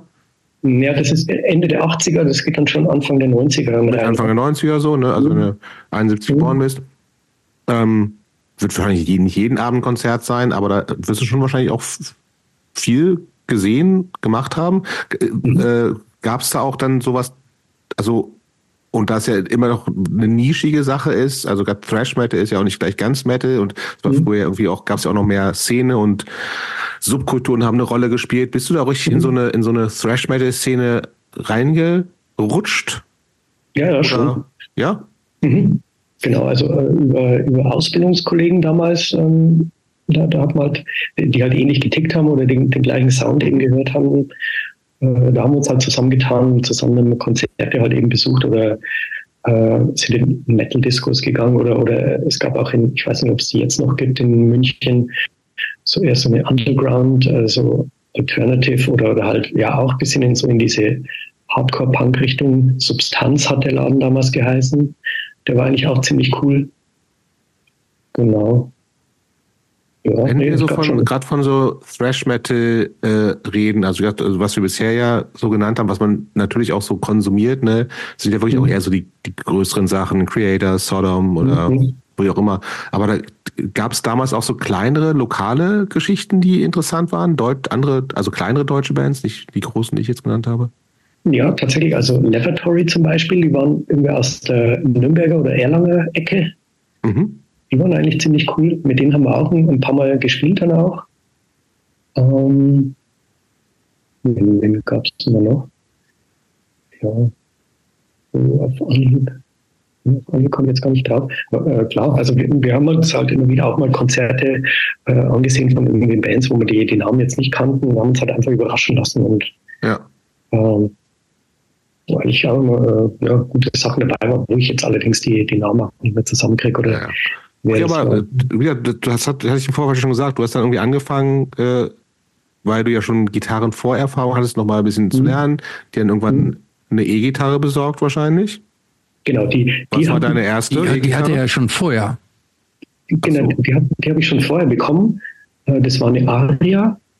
Okay. Äh, ja, Aria, eine schwarze, schwarze Gitarre mit einem äh, kleinen Peavey-Combo-Verstärker. Und dann äh, waren wir halt dann noch, äh, das war dann noch zu, zu, Hause eben in Greding in meinem äh, Jugendzimmer zu dritt. Mein äh, Nachbarsfreund, der hatte, ich glaube, der hatte eine Ibanez-Gitarre, eine rote. Mhm. Und noch ein anderer, äh, auch so aus der äh, weiteren Nachbarschaft, der war aber schon etwas älter und äh, der hatte so Kram gehört wie Venom und ähm, damit was ist noch gekommen? Ja, Carnivore, glaube ich, ja genau. Und dann äh, haben wir dann da irgendwie so Sachen mal nachgespielt, aber es waren drei Gitarristen ne? und da bringt natürlich nicht recht viel. Nee, nicht so wirklich. Da ist, da ist bis zu einer kompletten Band ist da äh, weit hin. Aber der hat uns zumindest ein paar so Power Chords gezeigt und äh, das war schon sehr, sehr gut dann. Aber wie gesagt, da ist nicht, nicht mehr draus geworden. Ja. Wie ist es dann zur ersten Band gekommen, Sewage? Genau, und zwar da, da war ich ja, da war ich schon ähm, mit der Schule äh, fertig. Da war ich schon in der Ausbildung. Da habe ich halt genau. halt wieder Kontakt gehabt zum ehemaligen Schulfreund. Das war eben der Jürgen, Jürgen Streu, der dann später auch mit mir zusammen äh, bei Groovy Movement eben eingestiegen ist. Und da wusste ich eben auch, dass der Gitarre spielt. Und äh, der wiederum hatte über, der hatte in Regensburg seine Ausbildung gemacht und hat darüber halt äh, Leute gekannt, eben einen Schlagzeuger und einen Bassisten. Ja. Und dann haben wir gesagt, okay, lass uns doch mal hier äh, zusammen jammen. In München aber, oder? Nee, in, äh, in Regensburg. Tatsächlich in Regensburg, weil ich bin am Wochenende bin ich oft immer nach Hause gefahren, also von München okay. nach Greding. Und äh, der Jürgen wohnte damals, äh, das war in der Nachbarort in, in Berching. Und, äh, Wie weit ist denn Regensburg, Greding? Äh, 70, 80 Kilometer. Ja, okay. Muss man aber auch erstmal ja. fahren, sozusagen, ne? ja. bei Landstraßen oder so. Nee, ja, der Autobahnanschluss relativ nah ist. Halb, ne? halbe Landstraße, halb Autobahn. Okay. Aber ging schon. Genau. Und ich kann mich noch erinnern, dass das, die erste Nummer, die wir da gespielt haben, das war tatsächlich von den Sex Pistols, äh, Step in Stone. Das habe ich immer nochmal ein Cover gecovert. Moment, aber ich wollte gerade sagen, es ist doch auch gecovert. Ne? So. Ja. Okay, was ist das? Wüsste ich gar nicht. Ja, ich wüsste, aber ich, spontan wüsste ich auch nicht, von wem das im Original ist, ehrlich gesagt. Ja, ja, Aber äh, ist, das von, ist das von den Stooges oder irgendwie? Ich, so? ich habe eher sowas, ich denke sowas wie Monkeys oder so. Ja, das kann auch ich weiß sein. auch nicht, ob das richtig ist. Ja, ja genau. Das, na egal. Und Monkeys. Irgend, von ist Monkeys. Mhm. Siehst du? Bin ich doch schlauer, als ich gedacht habe. Mhm. Ein guter Song übrigens. Monkeys auch coole Band irgendwie. Aber mhm. Cast, Casting-Band ohne Ende, egal. Sprechen wir heute nicht drüber. Okay, also schon irgendwie dann klar, ist natürlich einfacher zu spielen, als irgendwie sich die ultraschnellen Thrash-Metal-Sachen, die man sonst so hört, wahrscheinlich, ne? Mhm. Genau, aber das, das kam dann eigentlich, also das ging dann eigentlich relativ schnell und auch, dass wir dann, äh, wir haben dann keine Songs mehr gecovert, sondern eigentlich nur zugesehen, dass wir eigene Songs dann äh, komponieren und zusammenstellen. Genau. Wie schnell wart ihr denn sozusagen dann auch so auftrittsbereit? Ging dann eigentlich auch recht schnell. Wann war das dann? Das muss so ja, 1991 dann gewesen sein. Ja, 91 bis 92 eben. Da haben wir dann Wobei die Konzerte, das ist, äh, kann man sich dann nicht nur so vorstellen. Also das waren keine großen Clubs, sondern da spielt man irgendwo am Dorf mhm. oder halt in irgendeinem äh, Jugendzentrum oder in irgendeiner Schulturnhalle. Ne, Im Vorprogramm von irgendeiner anderen lokalen Band, die halt Rockmusik covert oder Rocknummern halt mhm. gecovert hat. Und wir waren im Vorprogramm meistens. Und äh, das Problem war dadurch immer, dass sie, dass wir halt keine Lieder gecovert haben, Kannte niemand irgendwas. Ist, ist bei uns halt auch keiner abgegangen, weil mhm. natürlich kannte halt keiner. Wohingegen, wenn dann die, äh, der Hauptakt an diesem Abend, wenn die halt äh, of the Tiger gespielt hatten oder äh, sonst irgendein Krempel, da war natürlich dann. Ich hatte tatsächlich gar, gar keinen Coversong im Set. lass mich überlegen. Muss man Ihr müsst doch irgendwie so als Gorilla Biscuits New, Direct Nein, New Direction hat doch jeder. Da, da, war Hardcore noch zu weit weg. Ja, eben. Noch gar nicht drin. Da waren wir tatsächlich noch so in diesem Metal-Ding. Also es könnte höchstens. Nee, wir haben nur äh, Anfangsriffs haben wir verwendet. Also wir haben beispielsweise okay. von Slayer haben wir dann ähm, äh, Raining Blood, hat man da den Anfang mit reingebaut einmal und ich glaube von Metallica und so, so ein Riff nochmal so als, als äh, Teaser, um die Leute anzuteasern. Okay, äh, gibt es Aufnahmen? Ähm, es gab Demo-Tapes. Ah, ja. Die gibt es tatsächlich. Es liegen irgendwo noch Demo-Tapes rum, aber ja gut. Braucht man einen Kassettenrekorder dazu. Ne? Wann hast du das das letzte Mal gehört? Uh. Äh, sehr lange her. Also okay. keine Ahnung. War, war das gut, fest irgendwie jetzt so, wenn du dir das versuchst, das nochmal rauf, raufzuziehen, meinst du, das war irgendwie eigentlich ganz cool? Mm, Oder ja. eher so, naja? Naja, also war also kann ja total einen Charme haben, ne? Ja, also so. ich, ich, ich sage jetzt mal für die Zeit oder, oder so, das, das hat schon so gepasst in dieses ganze ähm, Band äh, äh, Gewusel oder was, was hier zu dieser Zeit eben so halt angesagt war. Und, mhm. Aber mittlerweile, nee, würde es keinen interessieren. Okay. Gut, aber wie gesagt, es kam ja dann, es äh, ist ja dann irgendwie passiert, dass ihr man möchte fast sagen, gecastet wurde, ne? Oder abgeworben, würde ich abgeworben. sagen. Abgeworben. Ist tatsächlich so, ja. War, ähm, wir hatten eine, eine, Auftrittsmöglichkeit eben in, in, Regensburg und haben da gespielt und ähm, da waren halt dann eben ein paar Leute von Growing Movement damals, äh, unter anderem der, der Max, also der Schlagzeuger und der Stefan, Spitzname Waldi, äh, die hatten uns halt eben bei der Show gesehen und ähm, Max hat mir das irgendwann mal später so, so erzählt, dass eigentlich sein Plan gewesen war, äh, dass Growing Movement eben metallischer klingen sollte. Also am Anfang war es halt schon mehr noch so in die, Punk-Richtung irgendwie und äh, die wollten aber stilistisch ein bisschen da umändern. Was gab es denn zu der Zeit von Growing Movement schon? Das Demo? Single auch schon? Ja, ja, es, es gab ja diese äh, Primitive Origin, glaube ich, oder? War, war das das erste Demo, das sie hatten? Und dann diese ähm, vier Song Mini-EP, Mini ja. Das ist die, wo LOL vorne so drauf ist? Ja, genau. Mhm. genau. Okay, ja. Richtig. Die ja auch schon bei WeByte war, ne? Die, genau, die waren schon bei WeByte.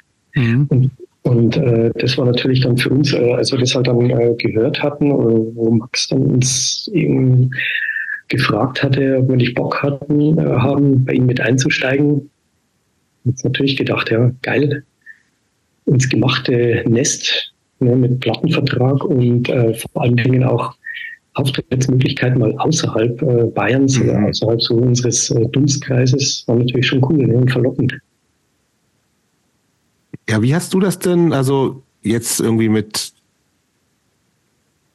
als Hardcore sozialisierter Mensch ist klar ist Rebite was cool ist und so, ne? mhm. ne? Aber man weiß ja irgendwie auch, dass das irgendwie dann halt so ein kennt man vielleicht diese ganzen DIY-Strukturen schon so ein bisschen und mhm. äh, war das aber hast du das so als tatsächlich gedacht, dass es so also wusstest du von der Geschichte irgendwie so ein bisschen über die ganzen Arrangements oder dachtest du irgendwie, das ist irgendwie so richtig so ein echtes, großes Label? Andererseits war es das ja auch so ein bisschen so, ne? Also wie, wie, hast, wie hast du dieses wie bald wahrgenommen? Kanntest du das überhaupt vorher schon oder war es irgendwie so nur, ist irgendein Plattenlabel? Ja, ja, so wie du beschreibst, also es halt so ein Plattenlabel. Ich habe mir dann, ich habe mir die äh, Platten auch nie so genau angeschaut. Also ich habe mir Texte immer durchgelesen, äh, mhm. ewig oft, von, wenn ich mir die Songs angehört habe. Aber mich hat das jetzt nie interessiert, äh, oftmals, ja, was es jetzt für ein Label war oder teilweise was für ein Produzent oder so. Klar, manchmal vielleicht schon, wenn, wenn, wenn man irgendwie gedacht hat, der Sound ist aber ziemlich cool oder, oder wenn es in irgendwelchen Fanzines oder Magazinen irgendwie drin stand, äh, ja, wir haben uns mit dem und dem äh, zusammengetan, mit dem Produzenten und der macht jetzt dieses, mhm. dass man dann schon drauf äh, achtet, wie klingt das Ganze jetzt, aber ich habe mir da nie sowas draus gemacht. Für, für mich war das einfach nur so, die haben einen Plattenvertrag, bei denen läuft's. Äh, mhm. Die sind schon mehrere Schritte weiter als wir mit unserer äh, ja, No-Name-Metal-Band so ungefähr. Das heißt aber, diese ganzen, die jetzt für, für uns oder für dich später wahrscheinlich auch so Klassiker geworden sind, so Spermbirds und so, das war dir alles kein Begriff zu der Zeit? Äh, tatsächlich noch nicht so, nee. Ähm, ja. Also vielleicht ist, ein oder andere Bands, also Rostock Vampires, glaube ich, kannte ich damals schon. Mhm. Das ging irgendwie dann auch schon so in die Richtung. Ähm, das kam tatsächlich erst alles später und dann aber auch äh, intensiver irgendwie. Ne? Zu der Zeit waren ja auch auf WeBite waren ja auch sehr viele so New York Hardcore Bands als Lizenz mhm. drauf, ne? Also das mhm. Biscuits hat, hatte ich irgendwie auch über diesen Rebite-Sache gekauft. Das muss ja auch zu der Zeit gewesen sein. Uh, Youth of Today waren da drauf. Mhm. Nee, nee, nee, nee, nee. Die waren bei Funhouse. Ich, ich glaube nicht, dass, dass die auf Rebite ah, waren. Ah, stimmt. Aber ich gucke nee, nee, nee, nee, warte, warte, warte. Die, die, die, das, die, das gucken wir jetzt nicht nach. Das, das macht irgendein, irgendein besserwisser Hardcore-Typ, finde ich. Die, die, in den Kommentaren. Die We're, not, die, we're, not, we're Not in This Alone ähm, war auf Funhouse. Ja. Ich meine, es hat ne, die, die uh, Break die Down the Walls hätte es das auf WeBite gegeben. Das kann sein. Ja, für mich war damals das damals schon so, also Spermwells auf jeden Fall und mhm. Slapshot auf, war auf jeden Fall auch drauf und ich war ein großer Weiter-Fan, mich immer noch. Ja. Aber okay, das heißt, das war alles so was, du nicht so, die nicht auf dem geläufig war, da, das, eingestiegen bist. Das kam dann später erst, ja. Genau. genau ja. Okay, und dann, äh, also, wie, wie ging es weiter mit Growing Movement? Ja, gut, genau. Wir, wir, haben uns halt dann ein paar Mal getroffen zu proben und ähm, wir haben uns so, also das Set die Musik war ja eigentlich noch nicht so kompliziert, ne? Auch die, mhm. die, die Songs, die die vorher schon hatten, weil, wie, wie gesagt, es ging ja eigentlich mehr so in die äh, Punk-Hardcore-Oi-Richtung irgendwie. Und ich kenne die ganz frühen Sachen überhaupt nicht. Ja, also die, die waren noch ein bisschen melodiöser auch, ne? mit so Chorusgesänge und so weiter. Mhm. Das haben wir eigentlich relativ schnell dann äh, drin gehabt, der Jürgen und ich, und konnten, haben wir dann relativ schnell auch schon ein gutes Set zusammen gehabt. Äh, und dann ging es halt dran, neue Songs eben zu schreiben. Und ich kann mich noch ganz genau daran erinnern, dass der LOL war eigentlich am Anfang gar nicht so begeistert von uns. Also wir waren halt einfach nur so dabei, die Gitarristen. Ähm, aber die Metal-Typen. Die Metal-Typen, genau. Also wenn wir jetzt nicht so den, den Rückhalt irgendwie vom äh, Stefan oder vom Max gehabt hätten, dann, ja, keine Ahnung, hätte das wahrscheinlich nicht so funktioniert auf, auf, so, auf so menschlicher Ebene irgendwie genau, gesehen. Ja, vielleicht, äh, vielleicht müssen wir kurz noch mal so ein bisschen für die Leute, die äh, Growing Movement äh, nicht kennen, das mal so, so ein bisschen einordnen. Ich, irgendwie habe ich das Gefühl, sie immer, sie galten eine Zeit lang mal so ein bisschen so als die deutschen Sheer Terror mhm. weil es eben einen relativ charismatischen Frontmann gab, den mhm. Loy, der irgendwie auch so ein bisschen, ein bisschen rumgepöbelt hat, glaube ich auch. Ich mhm. weiß nicht, ob ich euch jemals gesehen habe, ehrlich gesagt. Ich glaube fast nicht. Ich auch nicht. Okay. So, so ja. und ich, ich war, äh, kannte die auf jeden Fall, weil es eben dann, und das war eben auch zu dieser Zeit, wo du dann eingestiegen bist, es gab echt irgendwie du hast schon diese Tour mit Erosion erwähnt und die waren zu der Zeit eben auch irgendwie mhm. Byte und waren ein bisschen bekannt. Dann gab es eben eine sehr, sehr mhm. lange von MAD organisierte Tour mit äh, Ignite und Snapshot irgendwann in den frühen 90ern. Ja. Äh, mhm. Wie gesagt, die Band gab es on und off immer mal wieder. Dann gab es mal, wie habt ihr euch zerstritten, da kommen wir bestimmt auch noch mal zu. Und dann, mhm. Aber es ist, also ihr wart mhm. immer mal wieder über die, auch diese MAD-Connection, die es immer gegeben hat, immer mal wieder sehr präsent. Es gab Konzerte mit Exploit, Warzone und Business und so.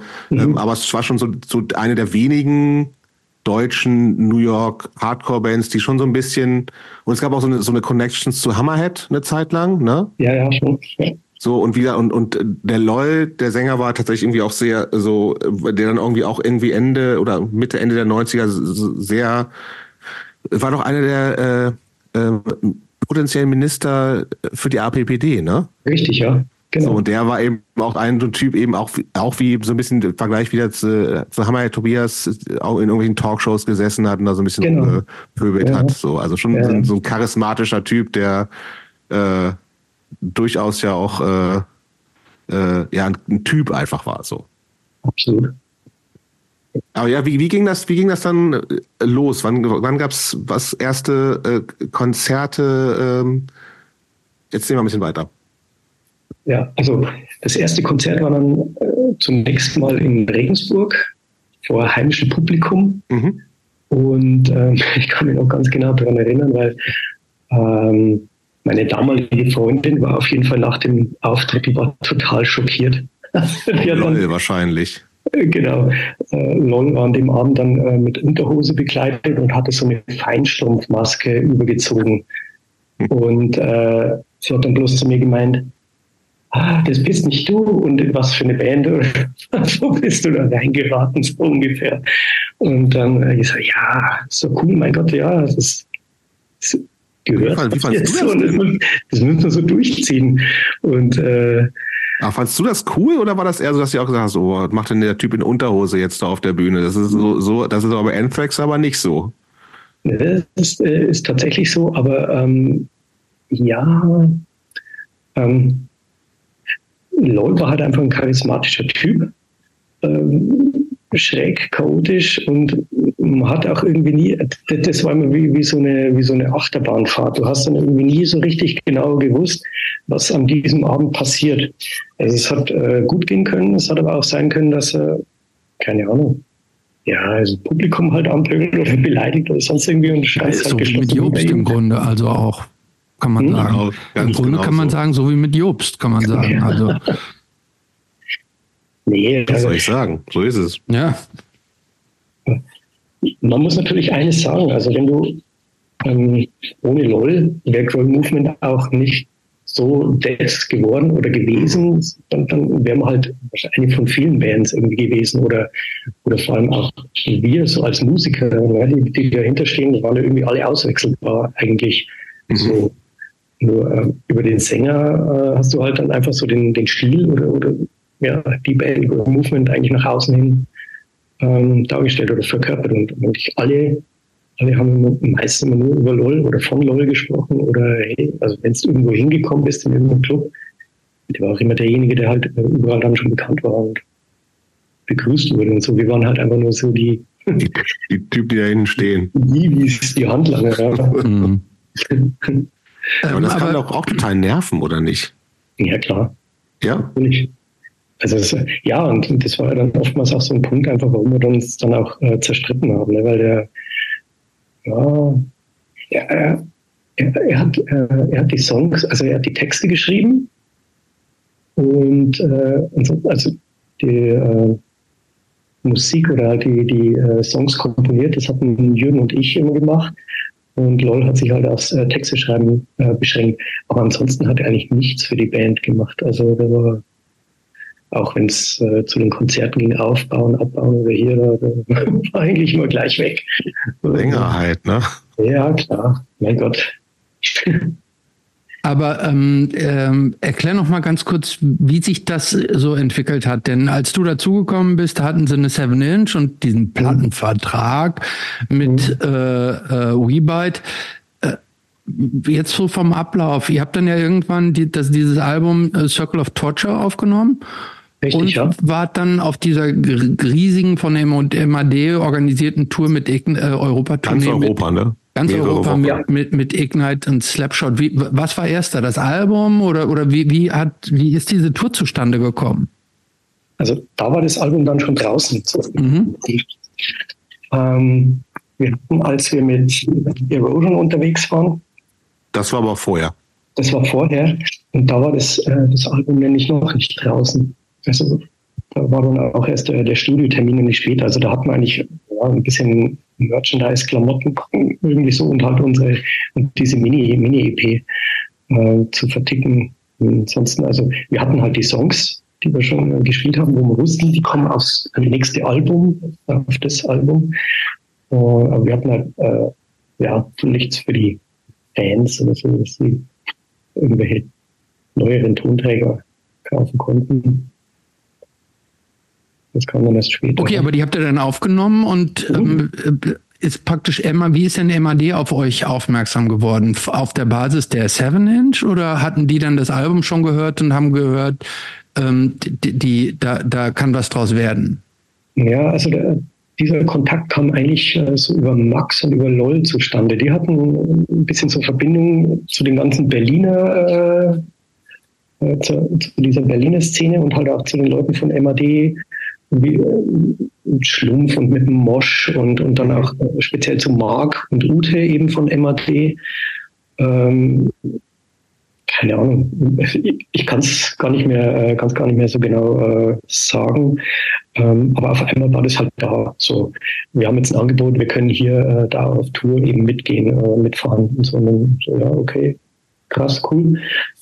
Können wir, können wir machen. Muss ich noch irgendwie regeln, ähm, weil ich hatte zu der Zeit äh, Zivildienst gemacht. Und ähm, das waren ja schon, ich glaube, über sechs Wochen oder so, wo wir wieder unterwegs waren. Ja, erzähl doch mal ein bisschen was von der Tour. Sechs Wochen ist ja schon relativ viel, also gerade für so einen, so einen, jungen Typen, der gerade Zivildienst mhm. macht. Äh, mhm. Zu der Zeit waren Slapshot und Ignite, die waren ja riesig, ne? Also ähm, ja. Äh, ich, äh, ich, weiß nicht, was wie groß waren die Shows? Da waren im Zweifel so 500 plus Zuschauer fast immer da. Plus. Ja, ja, genau. Also ich glaube, das waren wir schon äh, teilweise, also Polen war zum Beispiel riesengroß, wo ich mich erinnern kann. Das waren bestimmt so 1000 Leute oder so. Das war eine ja. große Halle, ja. Ähm, nee, ich hatte ja, äh, wie gesagt, Zivildienst eben gemacht und ich habe einen Teil Urlaub nehmen können und äh, den restlichen Teil musste ich irgendwie so Sonderurlaub beantragen. Sonderurlaub unter Wegfall der Geld- und Sachbezüge, genau. Mhm. Damit ich halt. Hm? Ja. Ja, genau, damit ich halt über diesen Zeitraum hinaus da eben mit, mitfahren konnte. Irgendwie, ja, jeder hat es irgendwie äh, gebacken gekriegt, dass das äh, eben passt. Und das ging komplett quer Deutschland überall. Und natürlich, wir waren in, na, wir waren in, in uh, Holland haben wir gespielt, wir haben in Italien gespielt, in Tschechien oder Tschechoslowakei, ich glaube, es hieß damals, glaube ich, noch Tschechoslowakei, ja. ja glaube ich auch. Ja, in, in, in Prag im Novo 7. Äh, dann waren wir in Schweden, in Norwegen, haben wir, in Oslo haben wir gespielt. Äh, wo waren wir denn? Ja. Bin ich in England? Das nee, England nicht. Mhm. Nee. Balkan auch nicht so? Bitte? Balkan, sowas auch nicht? Aber wir, wir haben einen Auftritt noch in Pula gespielt, also damals Jugoslawien, das ist äh, ah, okay. halb ins Lestrien, genau. Ah. Ja. Was war das Absurdeste, was auf der Tour passiert ist, an das du dich erinnerst? Ja, da, da gab es da gab's einige, einige Szenen. Also äh, beispielsweise in Pula, da waren irgendwie so wenige Leute oder am Anfang kam irgendwie gar keiner. Dann haben wir das Konzert erstmal so im Sitzen gespielt und so für uns irgendwie so äh, gejammt. Irgendwann kamen dann die Leute und haben irgendwie gestaunt oder halt auf die Bühne geschaut, was da los ist. Und ja, kam da ein bisschen Bewegung rein. Dann haben wir dann die, die Stühle auf die Seite und haben dann eben richtig gespielt. Ähm, aber ähm, so die Umgebung war ganz schön, weil das war direkt am Meer. LOL, LOL meinte damals äh, auch das, das, erste Mal, dass er so richtig irgendwie da am Meer ist und so. Und genau. Dann waren wir eben noch in Italien. Italien war auch richtig geil, weil da äh, die Fans, was mich total umgehauen hat, die waren alle voll schick gekleidet. Die, die jungen Menschen haben sich alle so mit Hemd und, und die, die sind so mit Kleid und, und die, die haben sich voll schick gemacht für, für ein Hardcore-Konzert. Total abgefahren. Ja. Und äh, da ähm, in Italien, man kennt ja die, die schmalen Straßen und engen Gassen, da hat man, Ralf hat uns da gefahren, der damalige Gitarrist von Rawside, der jetzt bei Frontalangriff auch ist. Ne? Der hat uns gefahren und fährt durch so eine schmale Gasse durch, wo so ein Erker oder halt so ein Balkon irgendwie drüber ist. Und äh, hat sein komplettes das Dach, also den, von, von dem Wohnmobil oben aufgerissen, so an der Seite. Das ist teuer. Ähm, ja, ja. Wir haben das so einigermaßen geflippt und hätten gedacht, das würde jetzt passen und mussten aber dann, zwei Tage später haben wir dann einen Auftritt gehabt in, in Amsterdam und da hat es richtig gegossen. Also, und da haben wir dann eben festgestellt, scheiße, das Wohnmobil ist nicht mehr dicht. Das tropft ihm oben durchs Dach rein. Erstmal mit äh, aus dem Backstage-Raum Kabeltrommeln verlegt und lauter Föhns äh, rein äh, äh gestellt äh, in das, äh, in das Wohnmobil, um, um das irgendwie trocken zu kriegen. Und dann mit Gaffertape noch geklebt. Und ja, die Sache war die, wir mussten ja das Wohnmobil haben wir von der Plattenfirma gestellt bekommen. Oder halt die, die vom WeBite. Wir mussten nur die, äh, die Kaution, die haben wir selber äh, vorstrecken müssen. Und die ging eigentlich komplett drauf dann danach, weil das äh, Wohnmobil wirklich ja total runter runtergewirtschaftet war, einfach völlig fertig. Das heißt, ihr habt als Band auch komplett in diesem Wohnmobil dann jede Nacht übernachtet, ne? Also wie, wie eine Art Nightliner, nur in klein. Ja, die ähm, Slapshot Ignite, die, die waren äh, in einem Nightliner unterwegs, in diesem äh, schon okay. kennt man ja noch, ne? Mhm. unterwegs und wir mussten halt hinterher tingeln mit dem, mit dem Wohnmobil.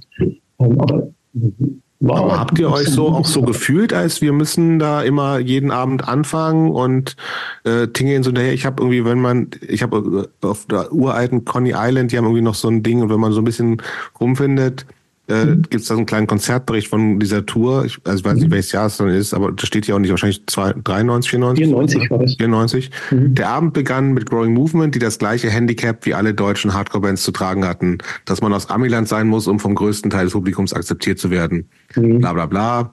Haben bis äh, Growing Movement sind ein paar Jahre im Hardcore-Geschäft und haben bisher über Vorband von großen Army-Bands sein nicht weit geschafft. So, hat sich das für dich so angefühlt, dass das irgendwie so ein bisschen so, ihr seid so, nein, seid halt mit und die anderen sind eigentlich so die Stars oder und wie was war, was war für so ein, wie war die Stimmung so unter den Bands aus deiner hm, Sicht? Also die Stimmung unter den Bands, die war super. Also wir, wir sind mit den anderen alle äh, ziemlich gut ausgekommen. Das, das hat alles gepasst. Und ich fand auch die, die Shows im Großen und Ganzen haben wir äh, echt gute Shows gehabt. Na klar, ähm, als Opener, da ist halt oft so, der Laden, ja. Laden ist noch nicht voll, genau. sind noch nicht alle da. Oder, oder je nachdem, wann das Konzert stattfindet. Wenn es irgendwann unter der Woche ist, hast du natürlich nicht ganz so viele Besucher dann irgendwie da wie am Wochenende. Aber ich fand äh, die Shows gerade in den neuen Bundesländern, die waren genial. Also in Chemnitz zum Beispiel im Talschock mhm. waren eigentlich immer geile Auftritte. Also super. Oder äh, nee, also haben schon meistens äh, das hat auch gepasst von der Musik, finde ich. Ich habe ja, habe ich ja dann auch noch äh, mitgeteilt oder geschrieben. Ich habe ja mit, mit The Business zum Beispiel gespielt und zwar später irgendwann mal, ne? Katastrophe, ja, weil das halt, das war halt, das ist so ein intolerantes Publikum, habe ich tatsächlich nur nie gesehen. Also das waren, die waren halt nur auf Eu irgendwie getrimmt und die kommt halt mit uns dann gar nichts anfangen irgendwie ich habe ja dit, euer Album, also dit, das äh, Circle of Torture, habe ich jetzt in der Vorbereitung nochmal komplett gehört. Ähm, mhm. Ich war mir nicht ganz sicher. Äh, ja, Sheer Terror, aber ich habe da auch ganz viel so eine metallisch noch überzeichnete Version von Judge rausgehört. Kann das sein? Mhm. Ja, kommt schon ziemlich gut hin, ja. ja. Also äh, die, die war tatsächlich schon sehr metallisch. Also da kennt man schon noch die Einflüsse auch von, wo wir eben hergekommen sind. Mhm. Ganz klar. Ja. Mhm. Aber gut, das hat man ja, das hat man bei Judge auch. Ne? Also mhm. Judge war ja auch eine metallische Hardcore-Band. Ähm, aber das, das war bei euch tatsächlich so ja nochmal ne, noch mal eine Schippe drauf, was den Metal-Anteil, so, also ich, ich finde, ich habe da viel Judge-Elemente so rausgehört. Mhm. Aber doch an entscheidenden Stellen waren da doch so drei, vier Schippen Metal mehr drin als in Judge. Mhm. So, ja. so hat, hat, sich das für mich angehört. Ja, ja, definitiv. Ja, ähm, ich finde aber auch, dass das war damals irgendwie so, so ein Zeitraum, wo andere Bands auch ein bisschen so experimentiert haben. Also ich ja, erinnere mich noch an Slapshot zum Beispiel, die Blast Furnace.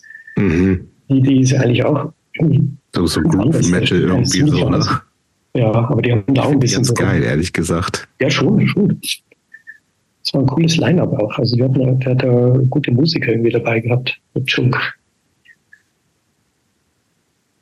So, wie ging es denn dann aber weiter? Beziehungsweise wie ging es dann, dann zu Ende? Ähm, irgendwann hat ja diese, du hast eben auch schon gesagt. Würd, bevor es zu Ende geht, ich würde noch mal gerne fragen, ähm, ja, irgendwie so, dieses Commitment zu machen, wir gehen sechs Wochen auf Tour. Hm. Äh, das ist ja, also und die Plattenfirma und eine Booking-Agentur, äh, war das für dich damals eine Option zu sagen, ey, ich bin jetzt wert, also das ist mein Job, ich werde Berufsmusiker? War das, lag das irgendwie so ein bisschen in der Luft?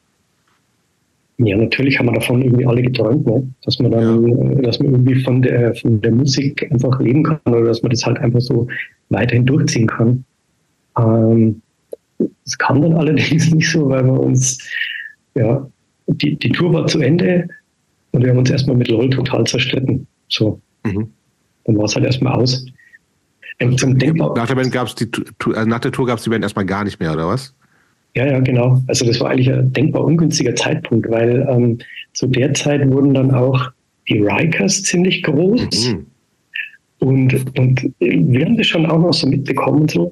Ähm, es gab dann auch, äh, könnt ihr euch wahrscheinlich auch noch daran erinnern, es war dieser Anschlag da in Rostock-Lichtenhagen. Klar. Dieser, dieser Brandanschlag. Und ähm, es war natürlich dann auch wichtig äh, und klar, dass, dass man ja, dass man dazu eben Stellung bezieht oder, oder irgendwie das, das, diese Message oder, oder halt generell in dem ganzen Hardcore-Bereich. Ähm, wir, wir, waren auch mit Buffdex zum Beispiel auch noch auf Tour und da war das, hat das alles schon eine, eine wichtige Rolle gespielt. Und wir hatten damals immer gedacht, oder, oder LOL meinte das auch, naja, Rikers, bloß weil die halt einen, einen dunkelhäutigen Sänger haben, ja. ähm, haben die natürlich da, einen, oder der, der dann irgendwie auch noch ich, ist amerikanische Abstammung, weiß ich gar nicht, US-amerikanische Abstammung, ich habe keine Ahnung. Ja. Ähm, er meinte halt immer, das, wäre halt irgendwie so ein Bonus und das, das trifft halt bei uns dann leider nicht so zu irgendwie. Und deshalb kommt es bei uns nicht ganz so rüber. Und, naja, aber das hat sich dann sowieso erübrigt, die ganze Geschichte. Ja, eben, weil, wie gesagt, wir uns ja dann zerstritten und eben. Ja, warum, worüber war denn? Was war denn der Streit?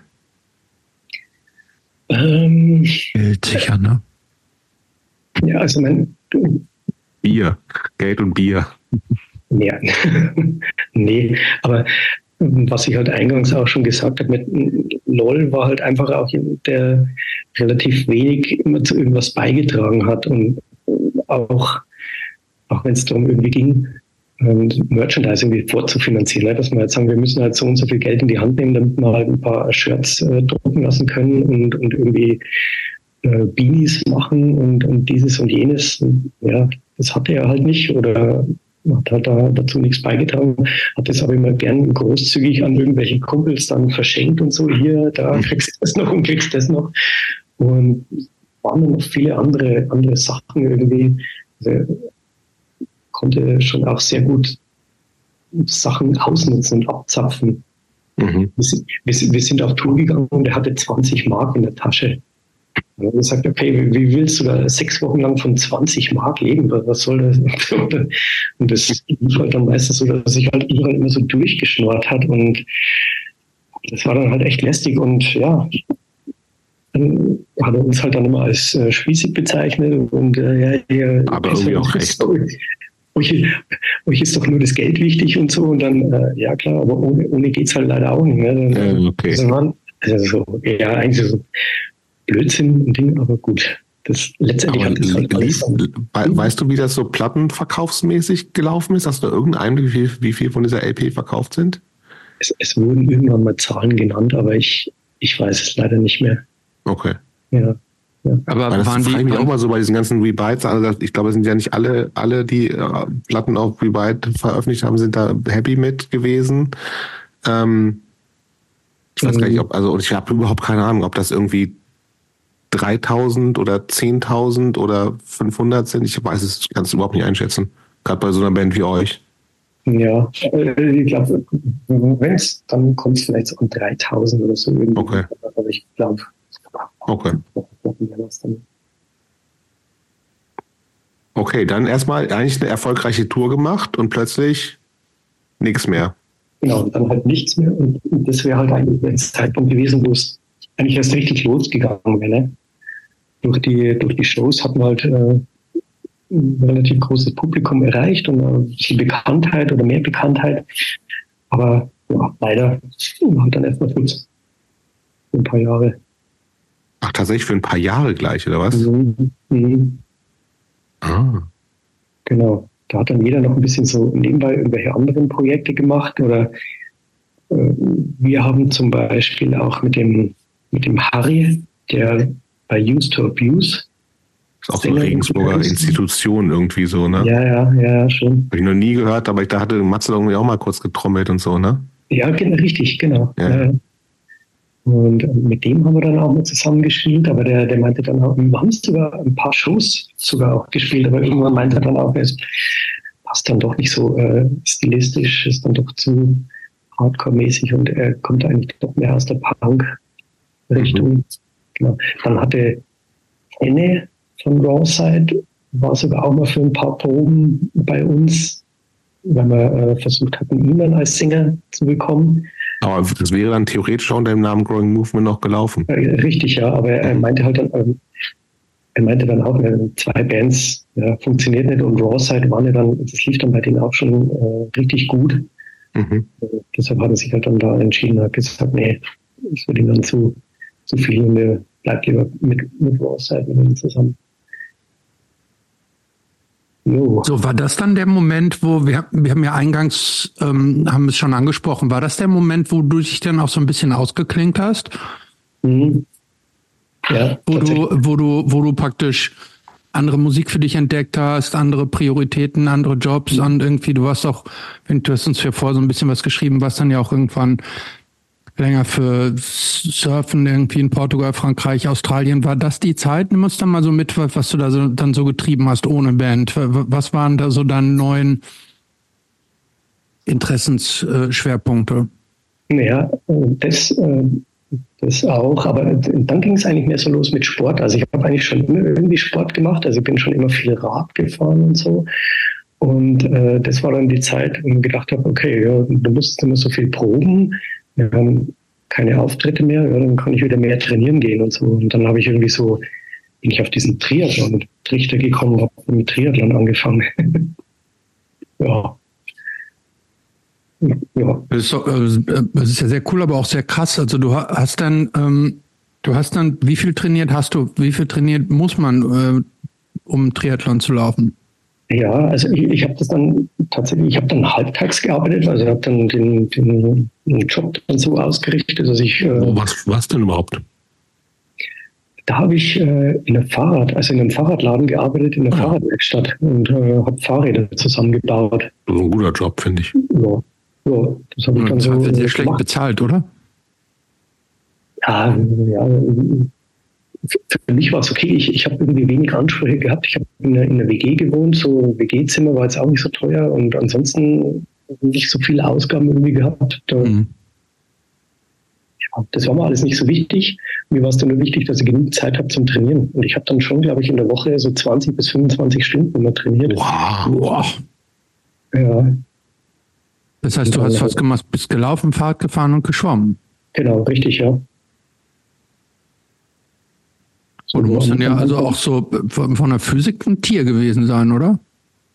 Ja, ja, ich meine, das, das kommt natürlich dann irgendwann. Also ähm, dadurch, dass du immer drei Disziplinen trainieren musst, ähm, da kriegst du im Handumdrehen dann schon genügend äh, Trainingsstunden zusammen. Ich habe dann Wettkämpfe natürlich dann auch bestritten, also so Kurzdistanz und Mitteldistanz. Das hat mir eigentlich am meisten Spaß gemacht. Und mein Ziel war halt, äh, Greding liegt halt direkt an der Radstrecke von, vom Ironman. Also er heißt ja jetzt nicht mehr Ironman, wegen den Namensrechten dürfen sie sich nicht mehr so nennen. Aber damals hieß es noch so Ironman in, in Rot. Und die Radstrecke führt da dran vorbei. Und äh, da habe ich halt ein paar Mal eben zugesehen und dann haben wir gedacht, das können wir vielleicht auch mal probieren. Und das habe ich dann, da habe ich dann darauf hingearbeitet. Sag uns noch mal ganz kurz, was muss man beim Ironman machen? Ein Marathon laufen, wie viel Fahrrad fahren und wie viel schwimmen? Genau, also du fängst an mit Schwimmen, das sind dann 3,8 Kilometer Schwimmen. Mhm. Dann, dann fährst 180 Kilometer Rad und dann 42 viel, ne? Mhm. Kilometer laufen, ja. Mhm. Was ist das härteste davon? Ähm, ja, eigentlich zum Schluss? Das Laufen dann am Schluss, ja. Mhm. ja. Wie lange braucht man dafür für so einen Ironman, wenn es gut läuft? Ja, also ich, ich habe mir, hab mir leider nicht gefinisht, weil ähm, ich bin ja dann danach bin ich dann nämlich ziemlich krank geworden. Ähm, entweder weil ich mir vorher schon Infekt eingefangen habe oder ich war übertrainiert, was auch immer. Ähm, meine Zeit oder was ich angestrebt hätte, wären so elf Stunden gewesen. Hm, aber ich habe dann, wie gesagt, also beim, bei der Hälfte der Laufstrecke bin ich dann ausgestiegen, nachdem es dann äh, gefroren hatte. An dem Tag war es aber richtig heiß, aber mich hat es richtig so äh, gefrostet. Also, ja. So geschüttelt und dann habe ich mich da von medizinischen äh, Fachpersonal abholen lassen. Hier. Aber war das, war das eine große Enttäuschung für dich, wenn man da so lange drauf hinarbeitet? Ja, wie, lange, äh, wie lange trainiert man überhaupt, auf, bis man so weit ist? Wie lange braucht das? Ein Jahr oder? Zwei, drei Wochen? Also zwei Jahre du eigentlich schon. Also zwei Jahre mindestens. Die, äh, die so Kurzdistanzen, das, das geht dann schon mal, das kann man schon mal machen dann. Aber halt, dass du diese, diese Ausdauer halt kriegst, ist halt so ein mhm. längerwieriger Prozess. Ne? Ja, ja. Ähm, Was war das? 180 genau. Fahrradfahren, 180 Kilometer Fahrradfahren, wie viel Schwimmen? 3,8 Kilometer. Das klingt noch am, am nee, das, das klingt am schlimmsten, finde ich, ehrlich gesagt. Ja. Das, find, das, klingt so, als wenn man das also auch so, sagen wir mal, also die, die Schwimmstrecke, als wenn man die noch so einigermaßen untrainiert hinlegen könnte. Boah, no way, ey. Ich nicht. Also mir, keine Ahnung, was habe ich gebraucht? Ich glaube, eine Stunde, zehn Minuten oder so habe ich gebraucht. So. Das, das heißt, wenn du untrainiert schwimmst, schwimmst halt drei Stunden. Ach so, ja. kein ja. Problem. Ja, wir werden so langsam immer weiter. nee, keine Ahnung, aber ja, nee, ich glaube zwei Stunden vielleicht oder so. Mhm. Ja gut, aber ähm, Frage nochmal, wie, wie, wie groß war die Enttäuschung nach zwei Jahren Vorbereitung und dann in der letzten Etappe, die Hälfte der letzten Etappe, dann auf einmal in die Knie gehen? Das muss doch eigentlich eine totale Desillusionierung gewesen sein, oder? Ja, ja klar, das war natürlich super enttäuschend und vor allen Dingen ähm, war es ja bei mir immer so, ich, ich hatte ja zuvor, oder wo ich halt darauf hintrainiert habe, hatte ich halt jeden Tag eingangs haben wir besprochen, Routinen. Also ich hatte halt jeden Tag so meine Routine. Ich habe dann meinen, meinen Trainingsplan halt gehabt, so immer auf vier Wochen abgestimmt, immer drei Wochen trainieren und dann eine Woche ähm, aktive Erholung. Und so äh, ging das halt immer zu. Also jeden, mhm. ich habe halt jeden Tag irgendwas gemacht. So, und dann. Und aktive Erholung ist, das ist dann, äh, da musst du dann gar nicht trainieren, sondern nur Äpfel und, ja. ähm, und, und Mandarinen ja, essen, oder? Du trainierst schon, aber halt alles äh, langsam oder, oder mehr, mehr so spaßmäßig äh, oder ein lockerer Lauf und auf jeden Fall und auch nicht die, die langen Umfänge, sondern oder auch mal andere Sportarten dann ausprobieren, einfach so, mhm. also nicht nichts machen, sondern halt einfach nur ein bisschen weniger oder reduzierter und mhm. lockerer. Ja, und, und eben, das ist halt dann mit einem Schlag dann weggefallen. Mhm. Und das war eigentlich, das hat mich psychisch du, du, du hättest ja theoretisch weiter so ein bisschen. Ja, würde ich auch sagen. Du machst halt den nächsten Ironman oder irgendwas anderes. Ja, aber, aber das, das, Problem war halt, dass, dass ich eben danach dann äh, krank war. Ich habe mir halt eben dann, das, das war so, da war ich dann beim Arzt ewig, weil das, das hat sich über Wochen hingezogen. Dann fühlte ich mich wieder besser, da habe ich wieder trainiert. Dann kam wieder so ein, so ein Fieberschub und irgendwie, und es hat sich dann herausgestellt, dass so eben dieses pfeifersche Drüsenfieber. Ah. Und äh, das habe ich dann tatsächlich über, also bis das dann so richtig weg war, bestimmt so zwei Jahre rumgezogen. Und das war halt extrem nervig und da war dann auch nichts mehr mit Trainieren irgendwie. Aber okay, wenn, wenn dich das also, bei Kilometer 20 niedergestreckt hat im Marathon, mhm. jetzt mal Hand aufs Herz, hättest du dich da nicht noch ein bisschen zusammenreißen können für die letzten 22? Das ist so es, es, es ist tatsächlich so. Oder? Also, das, Jetzt kommt es nämlich raus. Ja, du warst dann einfach mental nicht mehr da und hast nicht mehr das letzte nicht mehr aus dir rausgeholt. Ja, es ist tatsächlich so, dass viele das so äh, sagen und machen. Die, die letzten Laufkilometer, die, die finden immer im körperlich statt, sondern das ist einfach die mentale Stärke, die dann da erzählt. Mhm. Und da kann es tatsächlich sein, dass äh, der eine oder andere sagt, leckt mir alle am Arsch, ich habe keinen Bock mehr. Aber ich habe ich hab mich wirklich dann so beschissen gefühlt, dass ich mir gedacht habe, na, da stimmt irgendwas nicht. Also das ist, klingt, das fühlt sich jetzt alles nicht mehr gut an. Mhm. Hat also harte Musik in der Zeit noch irgendwie eine Rolle gespielt für dich? Hardcore, mhm. Punk, Metal? Ja, auch noch, aber ich habe dann tatsächlich irgendwie, ja, ich bin dann mehr auf in, in so Techno-Clubs dann auch äh, irgendwie gekommen und, und fand dann irgendwie auch so Drum and Bass irgendwie ziemlich gut. Also auch wieder irgendwie so eine Musik ist zwar eine komplett andere Richtung, aber irgendwie auch, wenn es richtig hart war, dann, dann war es halt auch so genau mit meinem Gusto irgendwie. Genau, das hat mir dann genauso Spaß gemacht. Ich konnte es mhm. auch gut anhören. Hast du noch Gitarre gespielt in der Zeit? So privat für dich oder mhm. erstmal in die Ecke damit? tatsächlich, also privat für mich ein bisschen, aber nicht mehr so, so intensiv, weil du, du hast ja kein, kein Ziel mehr oder du ja. musst ja auf nichts mehr hin. Ja. Oder so, ja. Hm. Oder es ging dann doch irgendwie wieder, wann ging es, wie, wie lange war diese erste. Growing Movement Pause und warum ging es dann weiter? Und es wie? Dann, wie, genau. Also es ging dann weiter, dass Max hat mich Der Schlagzeuger, genau. Schlagzeuger, genau, hatte mich nochmal kontaktiert. Und ähm, dass er sich auch mit, mit LOL nochmal getroffen hatte und dass die beiden sich unterhalten haben, dass irgendwie, ja, äh, es hätten wohl alle wieder Bock, da nochmal weiterzumachen und das nochmal zu, zu probieren. Und wann war das? Ja, ich glaube, das war 97, 98 im Dreh. Also drei Jahre Pause ungefähr. Ja, ja, ja, genau. Mhm. genau. Ach, war die Band offiziell in Anführungsstrichen aufgelöst? Also habt ihr es irgendwie verkündet oder Nein, einfach? Nee, okay. nee, das nicht. Es war einfach äh, Schluss. Wir gönnen uns da irgendwie so eine Pause. Okay, okay. Genau. Und ja, richtig, genau. Und dann da haben wir uns eben zusammengefunden und auch nochmal neue Songs gemacht, die dann stilistisch, also meiner Meinung nach waren, waren das eigentlich die, die besten Songs oder die besseren Songs. Die, die waren irgendwie viel kürzer, mhm. einfach, ja, die gingen dann schon richtig in die Hardcore-Richtung. Also da waren kaum noch so, so Metal-Elemente oder äh, Gitarren-Solis, war da eigentlich gar nichts mehr mit drin. Und, ja.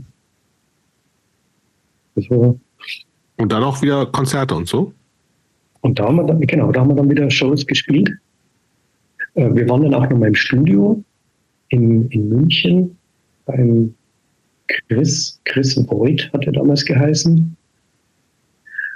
Und das, das Album oder halt einen Tonträger haben wir relativ schnell aufgenommen. Das, das war eigentlich relativ schnell fertig. Und da hat es dann allerdings dann gehabt, dass wir kein Label mehr hatten. Und, und auch so irgendwie ja, ein bisschen so die Energie gefehlt hat, das nochmal so komplett von Null aufzuziehen, dass man das so DIY-mäßig irgendwie mhm. so eine eigene oder ein paar ähm, Stückzahl impressen lässt, äh, die man dann halt äh, anbieten kann. Also das ist leider nie dazu gekommen, finde ich schade, weil meiner Meinung nach eigentlich die besseren Songs. LOL hatte das später dann in Eigenregie.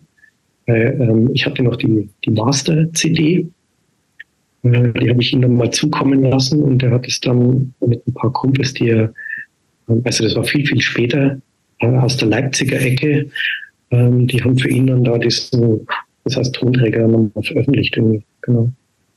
Ja, 2010 ist die, glaube ich, rausgekommen, ne? Man kann es auch auf hm. YouTube, kann man es auch heute noch Genau, auf YouTube hast du es, glaube ich, ja, hochgeladen, ne?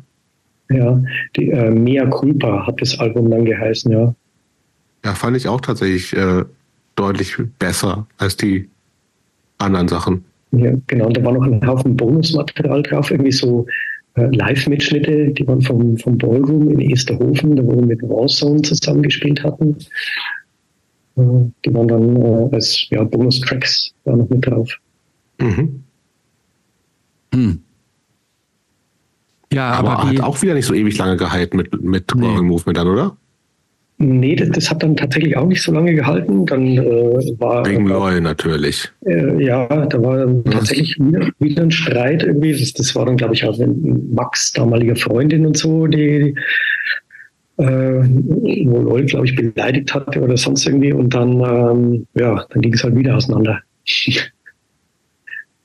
dann äh, war da erstmal wieder Schluss. Was haben wir dann für Projekte gemacht? Ich glaube, Jürgen hat dann nämlich mit Use to Abuse gespielt. Max auch. Und ähm, ich hatte dann mit, äh, mit anderen Bekannten äh, Bands oder mich mit Bands zusammengetan, genau. Das muss dann irgendwann so Anfang der 2000er irgendwann gewesen sein, ja. Mhm. Ähm, aber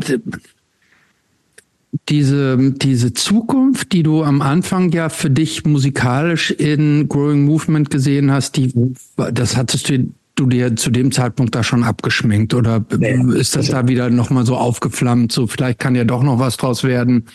Nee, Also das tatsächlich nicht mehr, weil dann, ich habe dann auch gesehen, was da für ein Aufwand eben dahinter steckt und, und äh, wie viel Energie und beziehungsweise ja, du hast dann doch schon einen, gewissen Lebensstandard oder irgendwie so, wo du weißt, du brauchst halt dies und jenes feste Einkommen, weil halt Miete oder Auto oder weil du das und das, äh, die, Kohle halt hier und hierfür brauchst. Und das kannst du nicht mit so ein paar Shows, die man hier spielt und da spielt.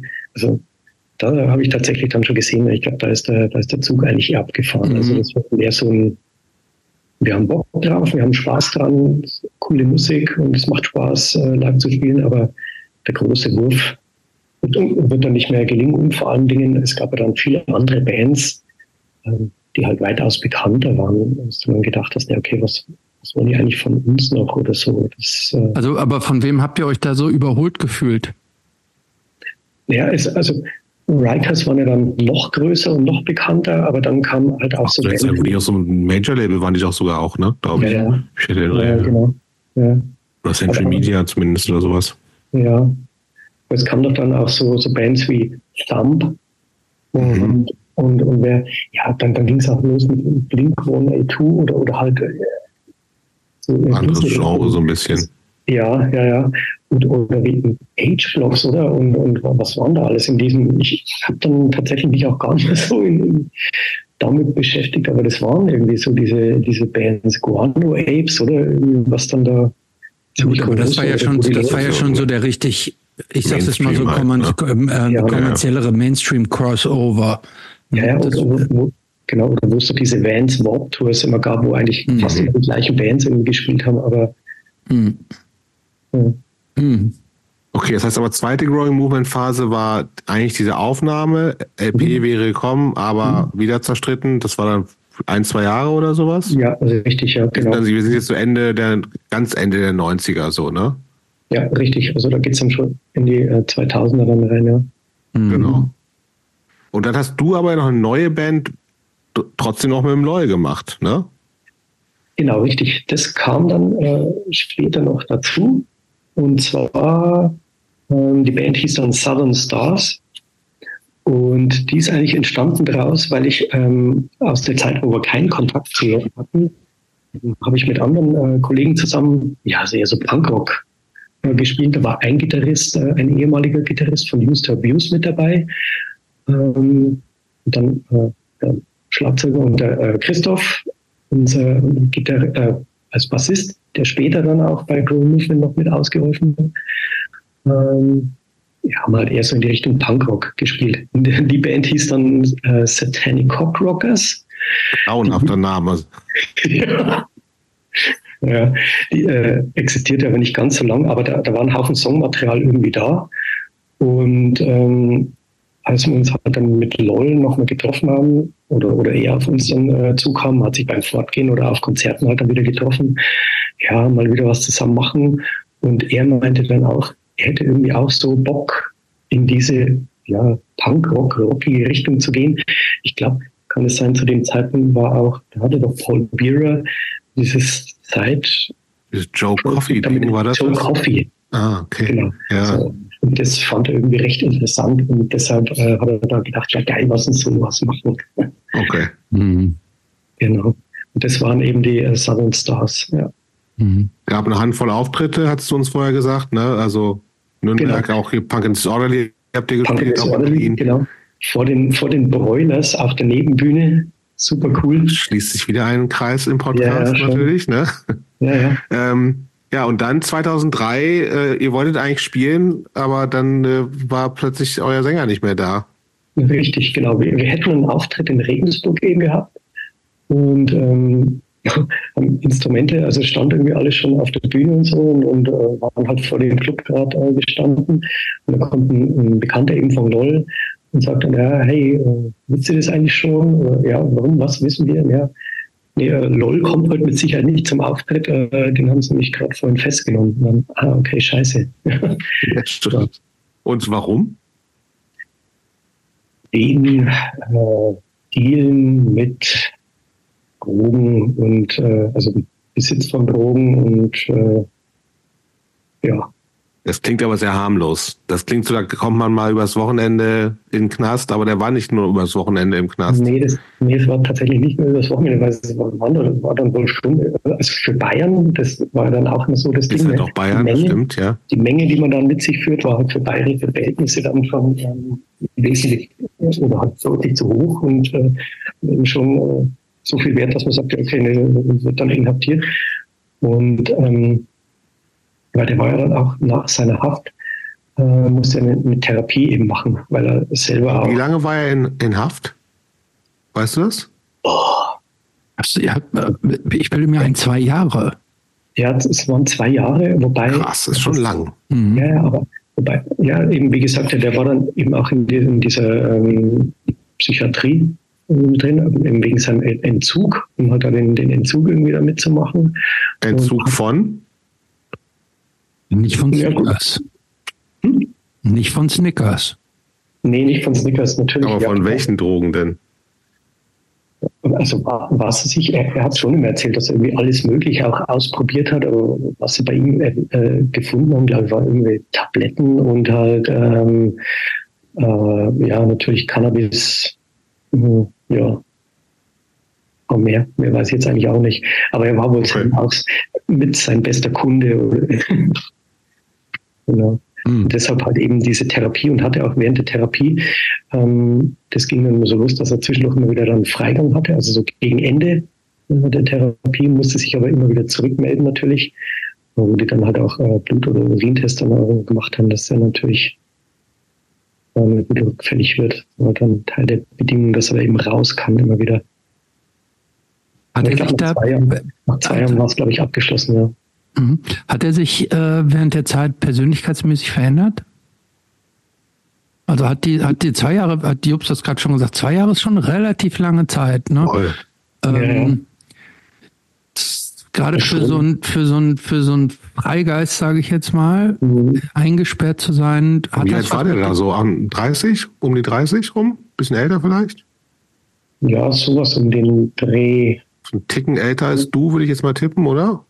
Nee, der ist jünger als ich. Ah ja, okay. Mhm, der ist jünger als ich. Der also war dann auch um die 30 so. Ja, ja. Genau. Das ist ein Dreh. Mhm. Und, also er war schon er war schon verändert auf jeden Fall nach der Zeit.